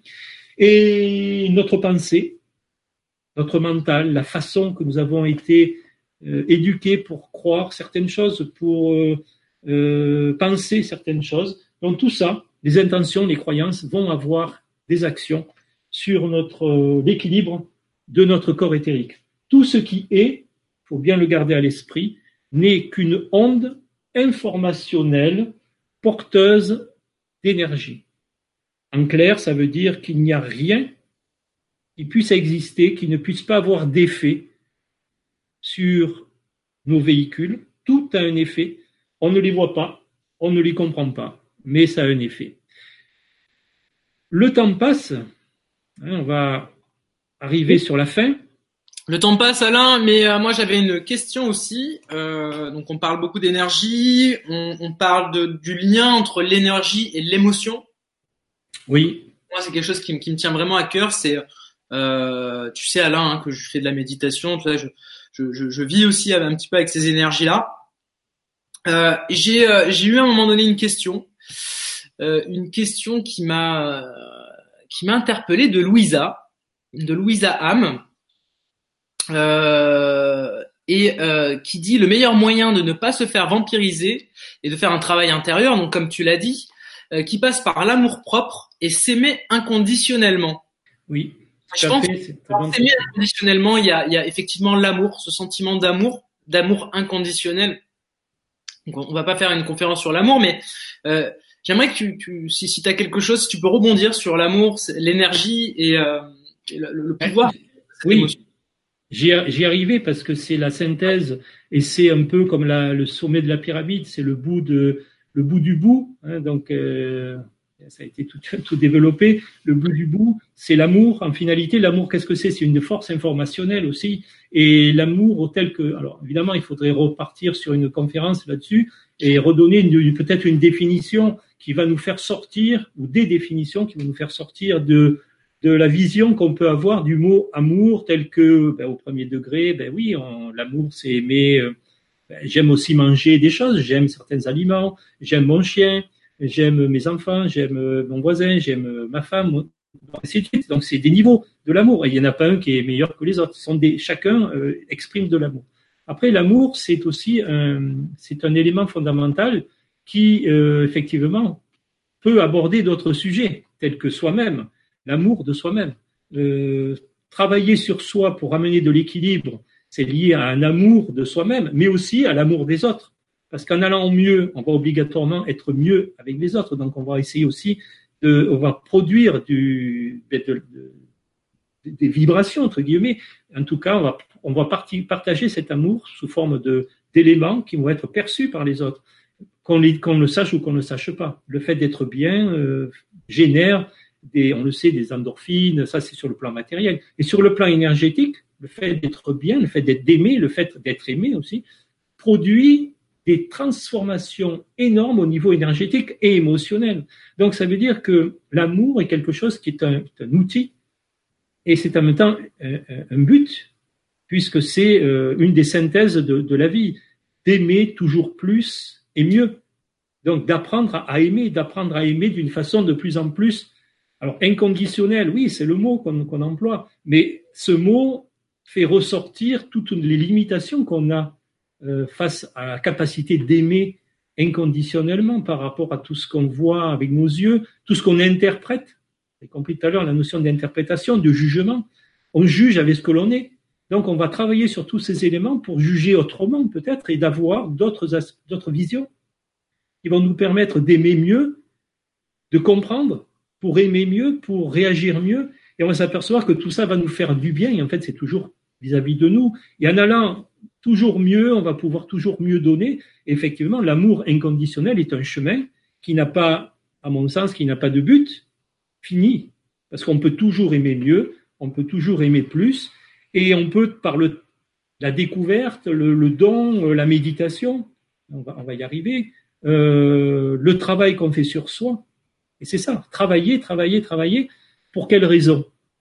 Pour être de mieux en mieux, il va y avoir des répercussions immédiates sur notre santé, parce que le fait d'aimer nous, rend plus légers, la circulation, euh, le cœur travaille mieux, euh, le cerveau se relaxe. Donc, physiologiquement, on sait qu'aimer euh, produit des choses, mais ça produit aussi des choses importantes sur des niveaux beaucoup plus subtils. Donc, c'est la conscience spirituelle qui est le fruit de, qui est la source et en même temps le fruit. Euh, tout, tout est intermêlé Et en finalité, euh, effectivement, l'amour est, la, clé de, tout ça, parce que c'est l'amour qui va permettre de, se retrouver, euh, de travailler, cette, retrouver cette intégrité, de pouvoir donner, de pouvoir recevoir, et c'est quelque chose de fondamental. Oui, c'est ça la recherche de l'équilibre. L'équilibre et l'harmonie sans amour, euh, on peut pas faire grand chose. Donc, il faut fuir les extrêmes en finalité. Faut ramener sur, c'est les symboles de la balance dans le zodiaque, c'est ramener de l'équilibre, c'est ramener de l'harmonie, c'est pouvoir communiquer verticalement et horizontalement et en travaillant sur soi. Et c'est à partir de soi que ça démarre. C'est pas en attendant que les autres fassent les choses. C'est à partir de soi. Alors derrière moi, j'ai mis une petite image euh, qui montre un petit peu ce qu'on fait sur le plan physique, puisque je vous parlais de notions d'intensité, de logique et d'intelligence euh, ben voilà une maison. Je sais pas si on le voit. Euh, tu vois bien, Grégory? On voit un peu la maison de, tout le monde, hein, un peu schématisée par des. Euh, vous voyez, en haut, il y a des, flèches qui sont liées plus à des forces cosmologiques qui descendent, déséquilibrées. En bas, il y a des montent. Il y a un passage d'eau. Là, et on voit que le monsieur, ben, il est en train de téléphoner, hein, comme on le fait souvent maintenant, de plus en plus. Il a un téléphone à sa tête, il, bon, il est en savate, il a une petite une sale gueule, il a une petite mine, il n'est pas en bon, état. Et on voit qu'il est assis sur un, passage d'eau. Alors évidemment, là, on a mis la totale.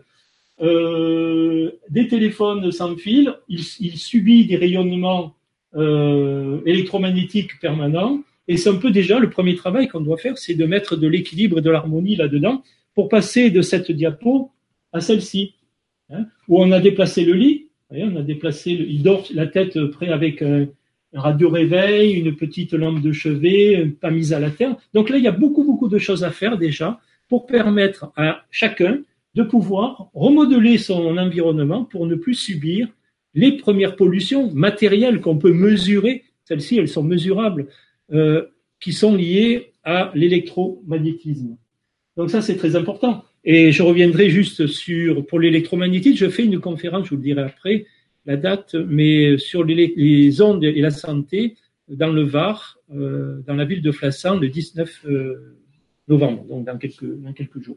Donner, au moins pour les, pour les enfants et les bébés qui ont un cerveau, on le voit dessous, beaucoup plus euh, perméable, avec beaucoup plus d'eau à l'intérieur, beaucoup plus sensible aux ondes électromagnétiques, ne, faites pas ce genre de choses. Les ondes électromagnétiques, on le sait, ont des impacts sur le corps énergétique, mais tout ça, on va le développer dans, les ateliers que je propose. Au moins, je voulais le dire, ne, ne donnez pas ne mettez pas les appareils électromagnétiques, les téléphones et à la tête des, des enfants.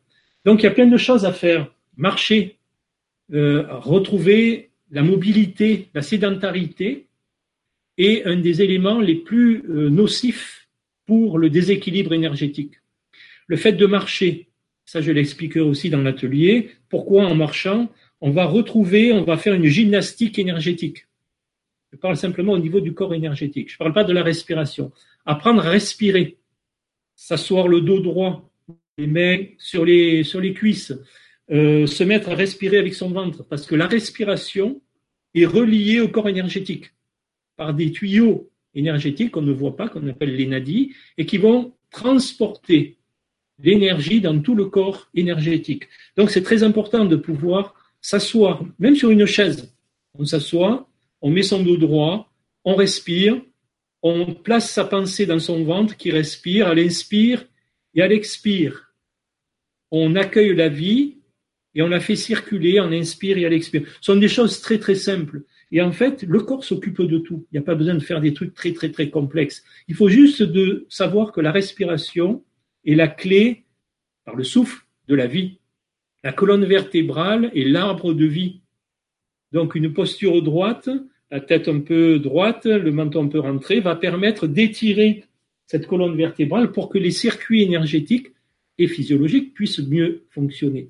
L'alimentation est très importante. Donc, on en parlera hop, on va rester sur cette image. On en parlera dans l'atelier. Euh, tout ce qu'on mange est porteur d'énergie. Le frigo détruit l'énergie. Le trop cuit détruit l'énergie. Le four micro-ondes détruit l'énergie. les légumes irradiés, l'énergie est détruite. Évidemment, ce qui a le plus d'énergie, c'est ce qui provient du jardin. Ce qui a suivi un, un court temps de transport et privilégier aussi le local. C'est, tout ça, c'est du bon sens et euh, avec le moins de, produits nocifs pour la santé. Mais d'abord, privilégier la fraîcheur du produit et aussi privilégier la qualité de, de, de l'agriculture avec quelqu'un qui aime ce qu'il fait. Parce que tout à l'heure, on parlait de, des intentions. Quelqu'un qui n'aime pas ce qu'il fait va polluer le légume qu'il va vous vendre. Donc, trouver, c'est toujours pareil, c'est privilégier le local, privilégier les gens qu'on connaît et avec qui on a de bonnes relations. C'est à nous de créer cette bonne relation parce que manger, boire, se nourrir d'aliments générés par des gens, et aujourd'hui la, grande distribution et la grande euh, agriculture euh, ne privilégier plus cette notion de l'énergie, de la qualité. Et donc, euh, au bout de la chaîne, eh on, subit eh les, les, dommages sur notre corps énergétique. La gestion du stress, apprendre à gérer ses émotions, c'est très important. Le positivisme, pas, pas béat et idiot, mais travailler sur le positivisme, se sortir des dogmes, des croyances, euh, développer une spiritualité saine, basé sur la connaissance de soi, se connaître, s'améliorer, sont des choses très simples liées au bon sens qui vont ramener en évidence le, l'adage connais-toi toi-même. C'est ce qui nous a été dit depuis la nuit des temps, d'apprendre à nous connaître et de commencer à ouvrir les yeux sur des choses qui sortent un peu de, eh de ce qu'on connaît et qui, qui nous enferment.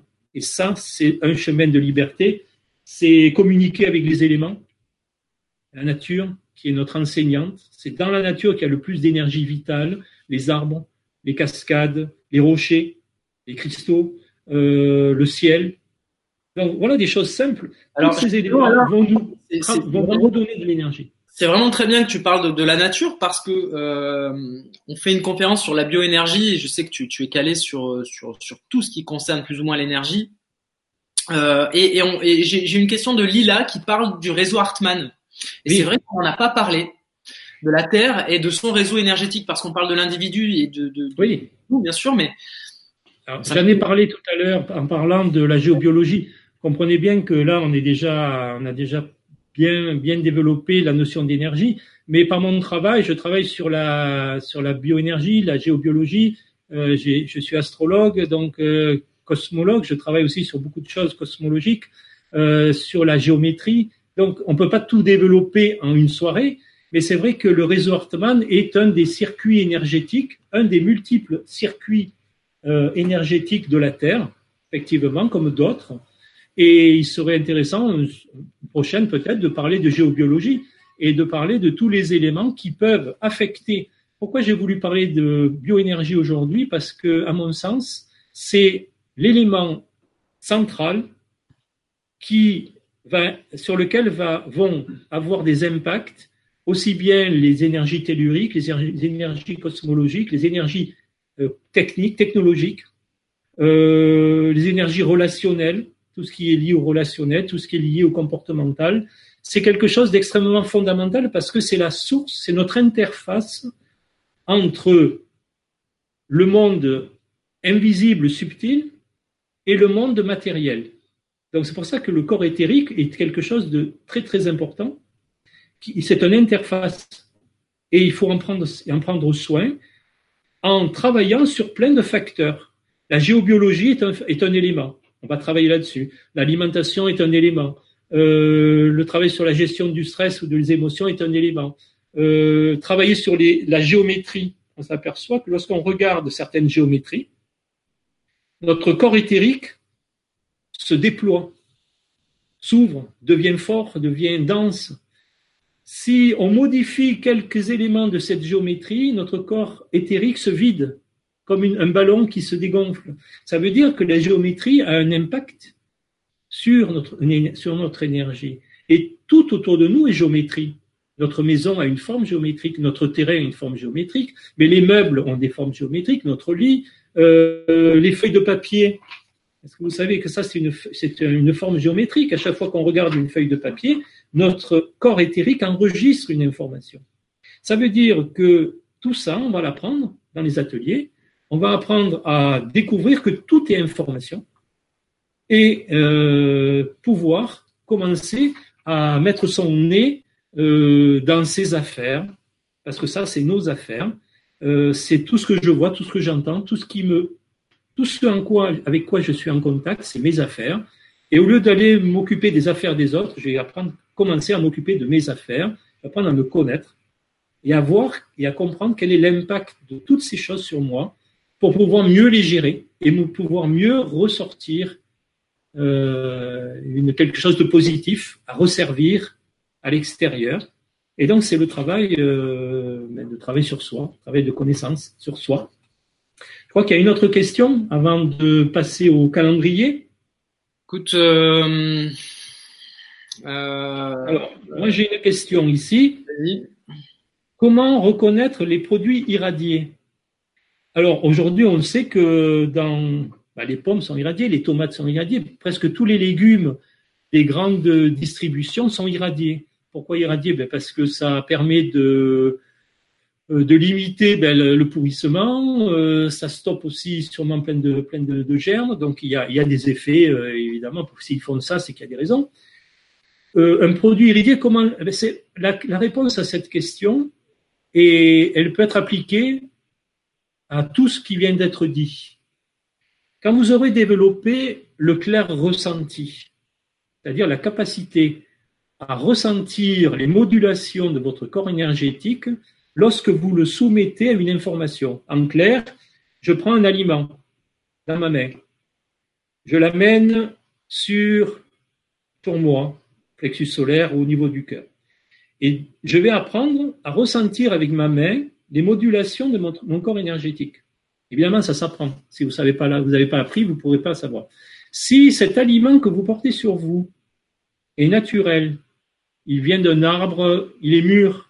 La notion de maturité est importante. Hein. Euh, il est plein de prana, il est mûr, plein d'énergie solaire, transformé. Il est euh, cueilli sur un arbre il y a quelques minutes, quelques heures.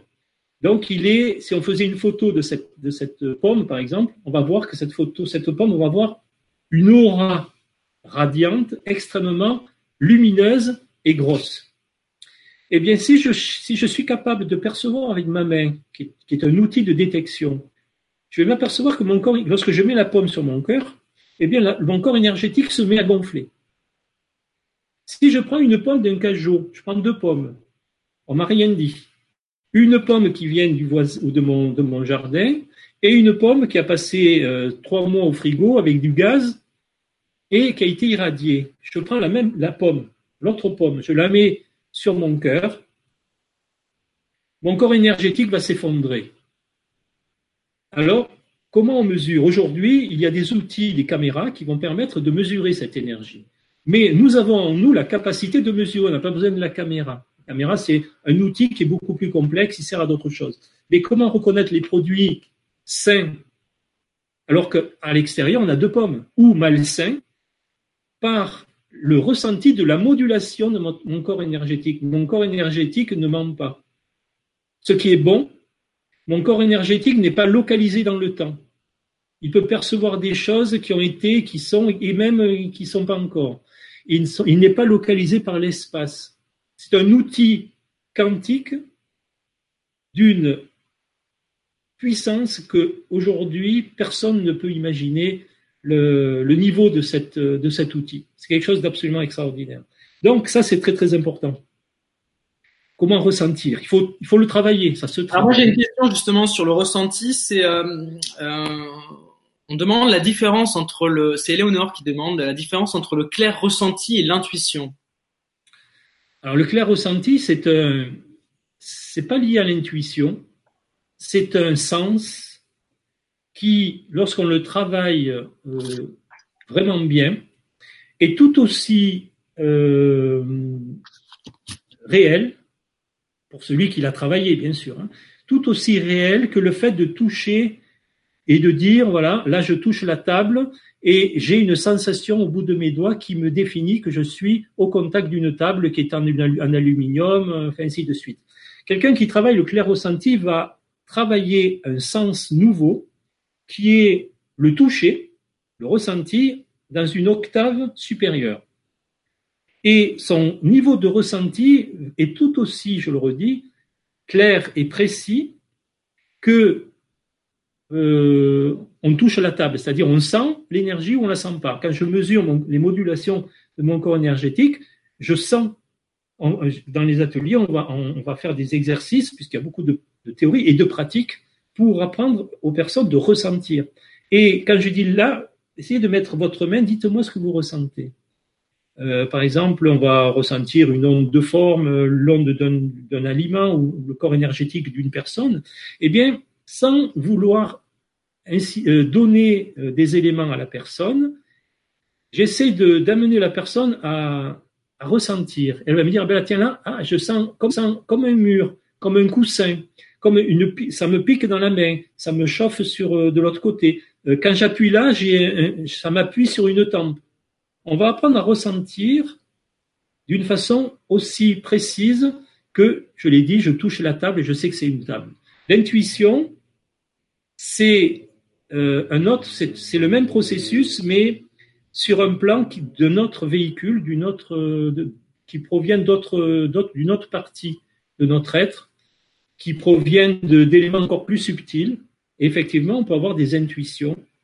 Le clair ressenti n'est pas de l'intuition. Le clair ressenti est un outil, euh, on va dire oui-non, sur l'énergie.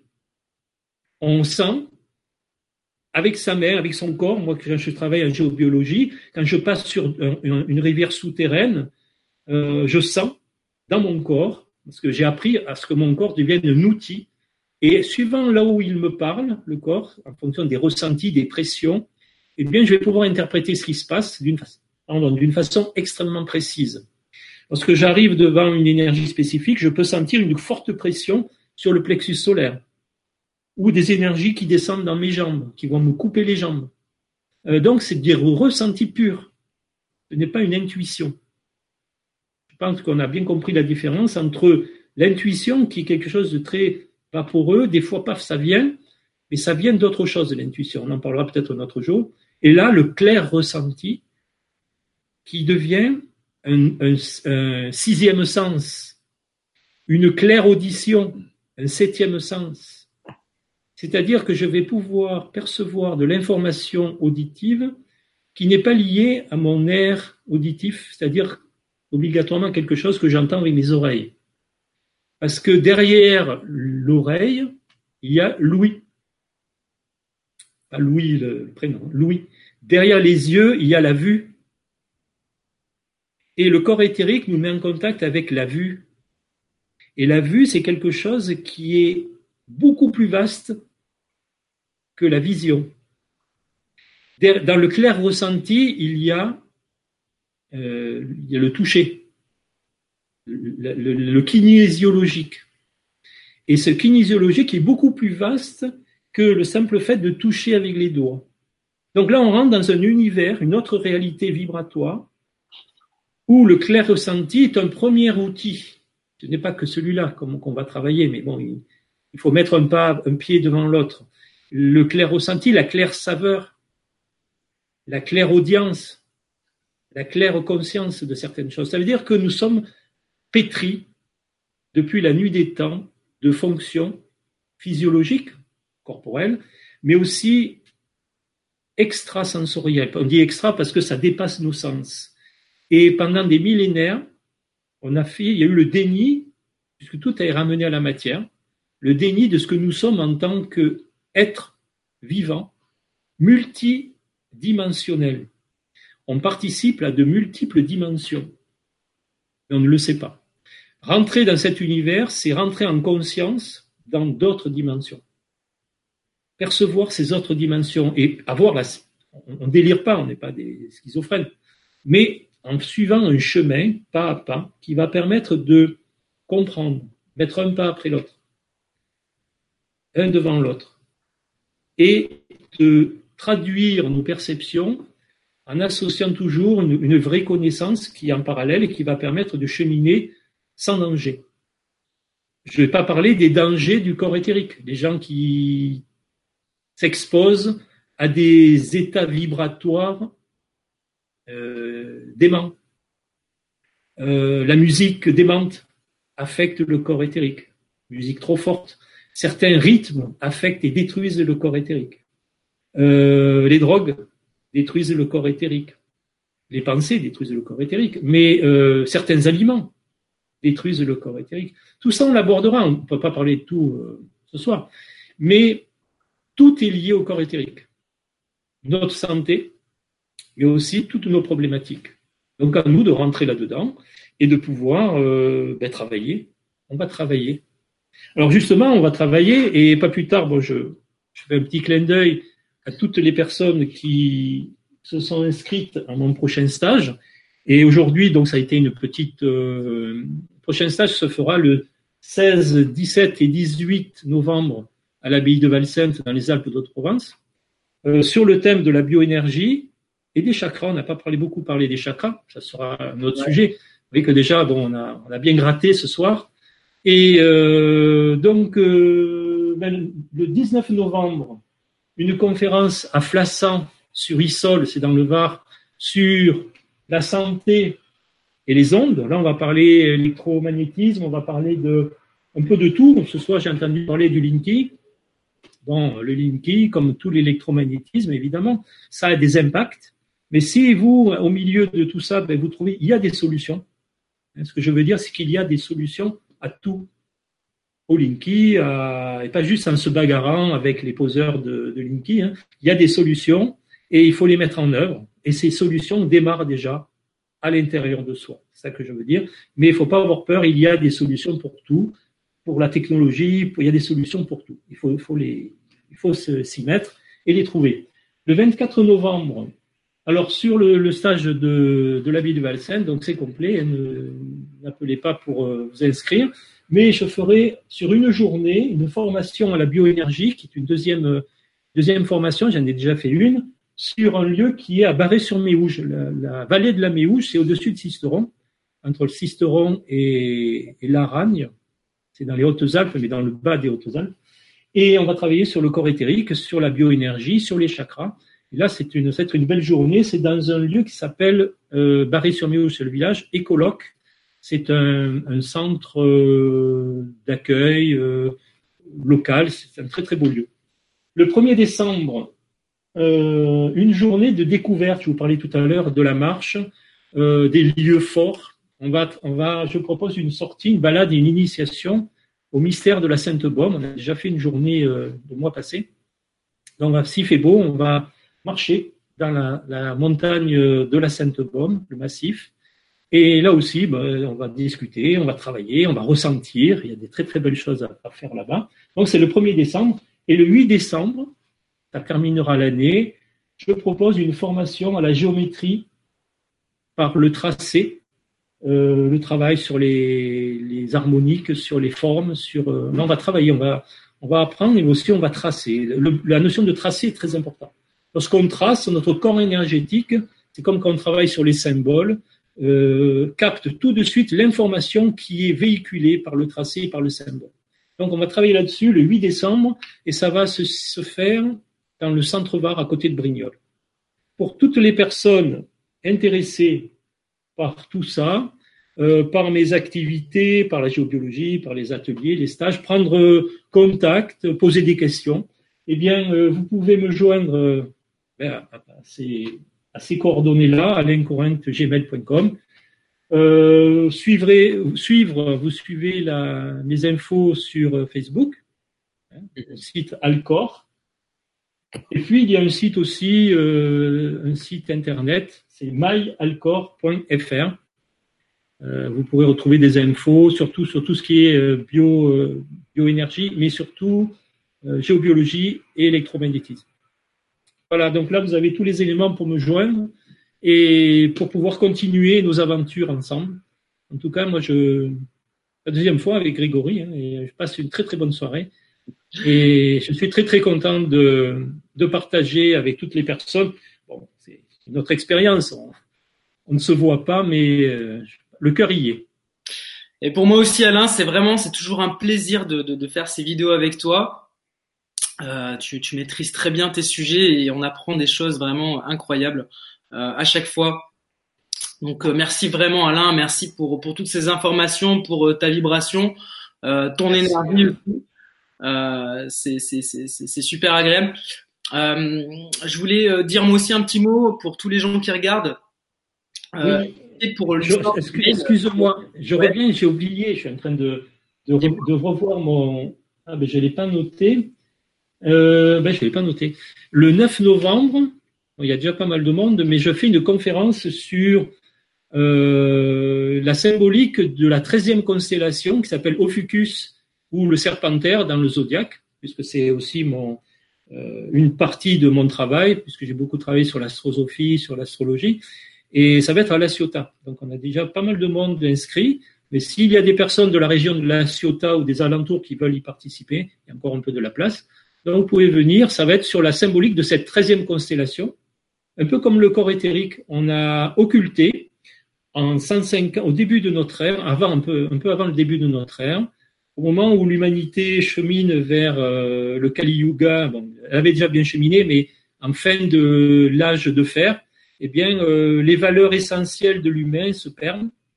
Et on a occulté cette treizième constellation du, système pour en faire euh, un système à 12, un système fermé, un système bloqué.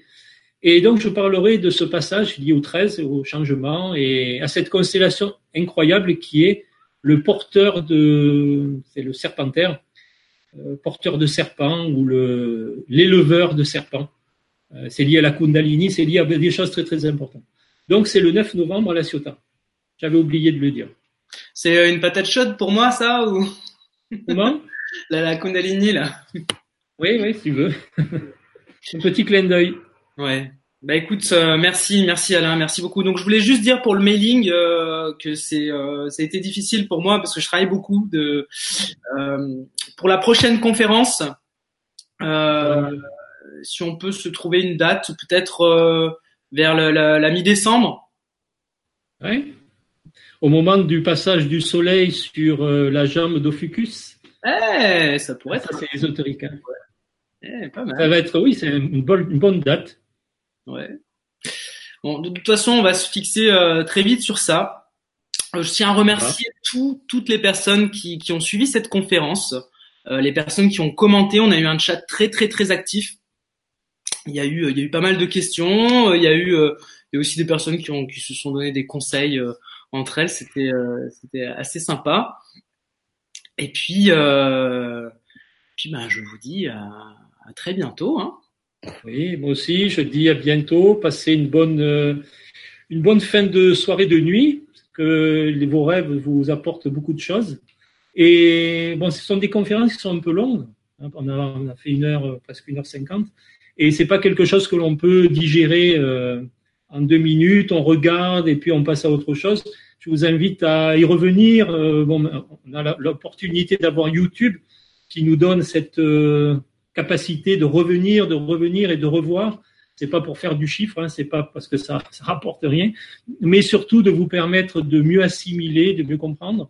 Et moi, je vous invite à, à privilégier aussi le contact, à qu'on puisse se rencontrer, à qu'on puisse euh, échanger, euh, parce que bon, là, on échange, mais euh, les ateliers sont là aussi et les formations pour euh, toucher du doigt, pour être, être accompagné dans ce travail qui est quelque chose d'important. Et puis faire ton travail aussi, Alain, euh, à tout le monde. Ça, j'encourage aussi euh, les, personnes qui, qui, qui n'hésitaient pas à partager euh, cette vidéo pour, pour permettre à Alain aussi de faire connaître son travail, notamment que ce soit sur l'électromagnétisme ou sur, ou sur tout, que ce soit la bioénergie. Enfin, il y a, il y a tellement de domaines que, auxquels tu Oui, touches. Ouais, la, la, la partager, voilà. Que, que. On peut pas s'imaginer l'impact. Aujourd'hui, euh, on peut utiliser ce- cette science à partir absolument sur tout. Et je, je voulais juste terminer en disant qu'on me demande bien souvent, et parce que la, la, cette vidéo va être vue par de nombreuses personnes euh, dans de nombreux endroits, et pas obligatoirement, vous l'avez compris, dans le sud de, de la France et dans le Var où je, où je me trouve. Mais moi, j'invite les personnes qui le souhaitent à former des groupes à appeler leurs amis, à faire un petit peu du, ben, de rassembler quelques personnes. Et lorsqu'on a une dizaine de personnes, eh bien, on se réunit, je prends le train, je prends l'avion et je viens vous voir et on organise des, des ateliers chez vous, euh, là, où ça, là où ça vous plaît, pour découvrir des lieux, pour découvrir aussi les énergies de vos, vos lieux d'habitation et de partager des belles choses ensemble. Donc n'hésitez pas à former des groupes et puis on se, on se, on se retrouve. Voilà, passez une très bonne soirée. Merci encore Grégory et merci à tout le monde. Merci à toi Alain. À. Merci à vous tous. À la prochaine. À bientôt. À bientôt. Bye.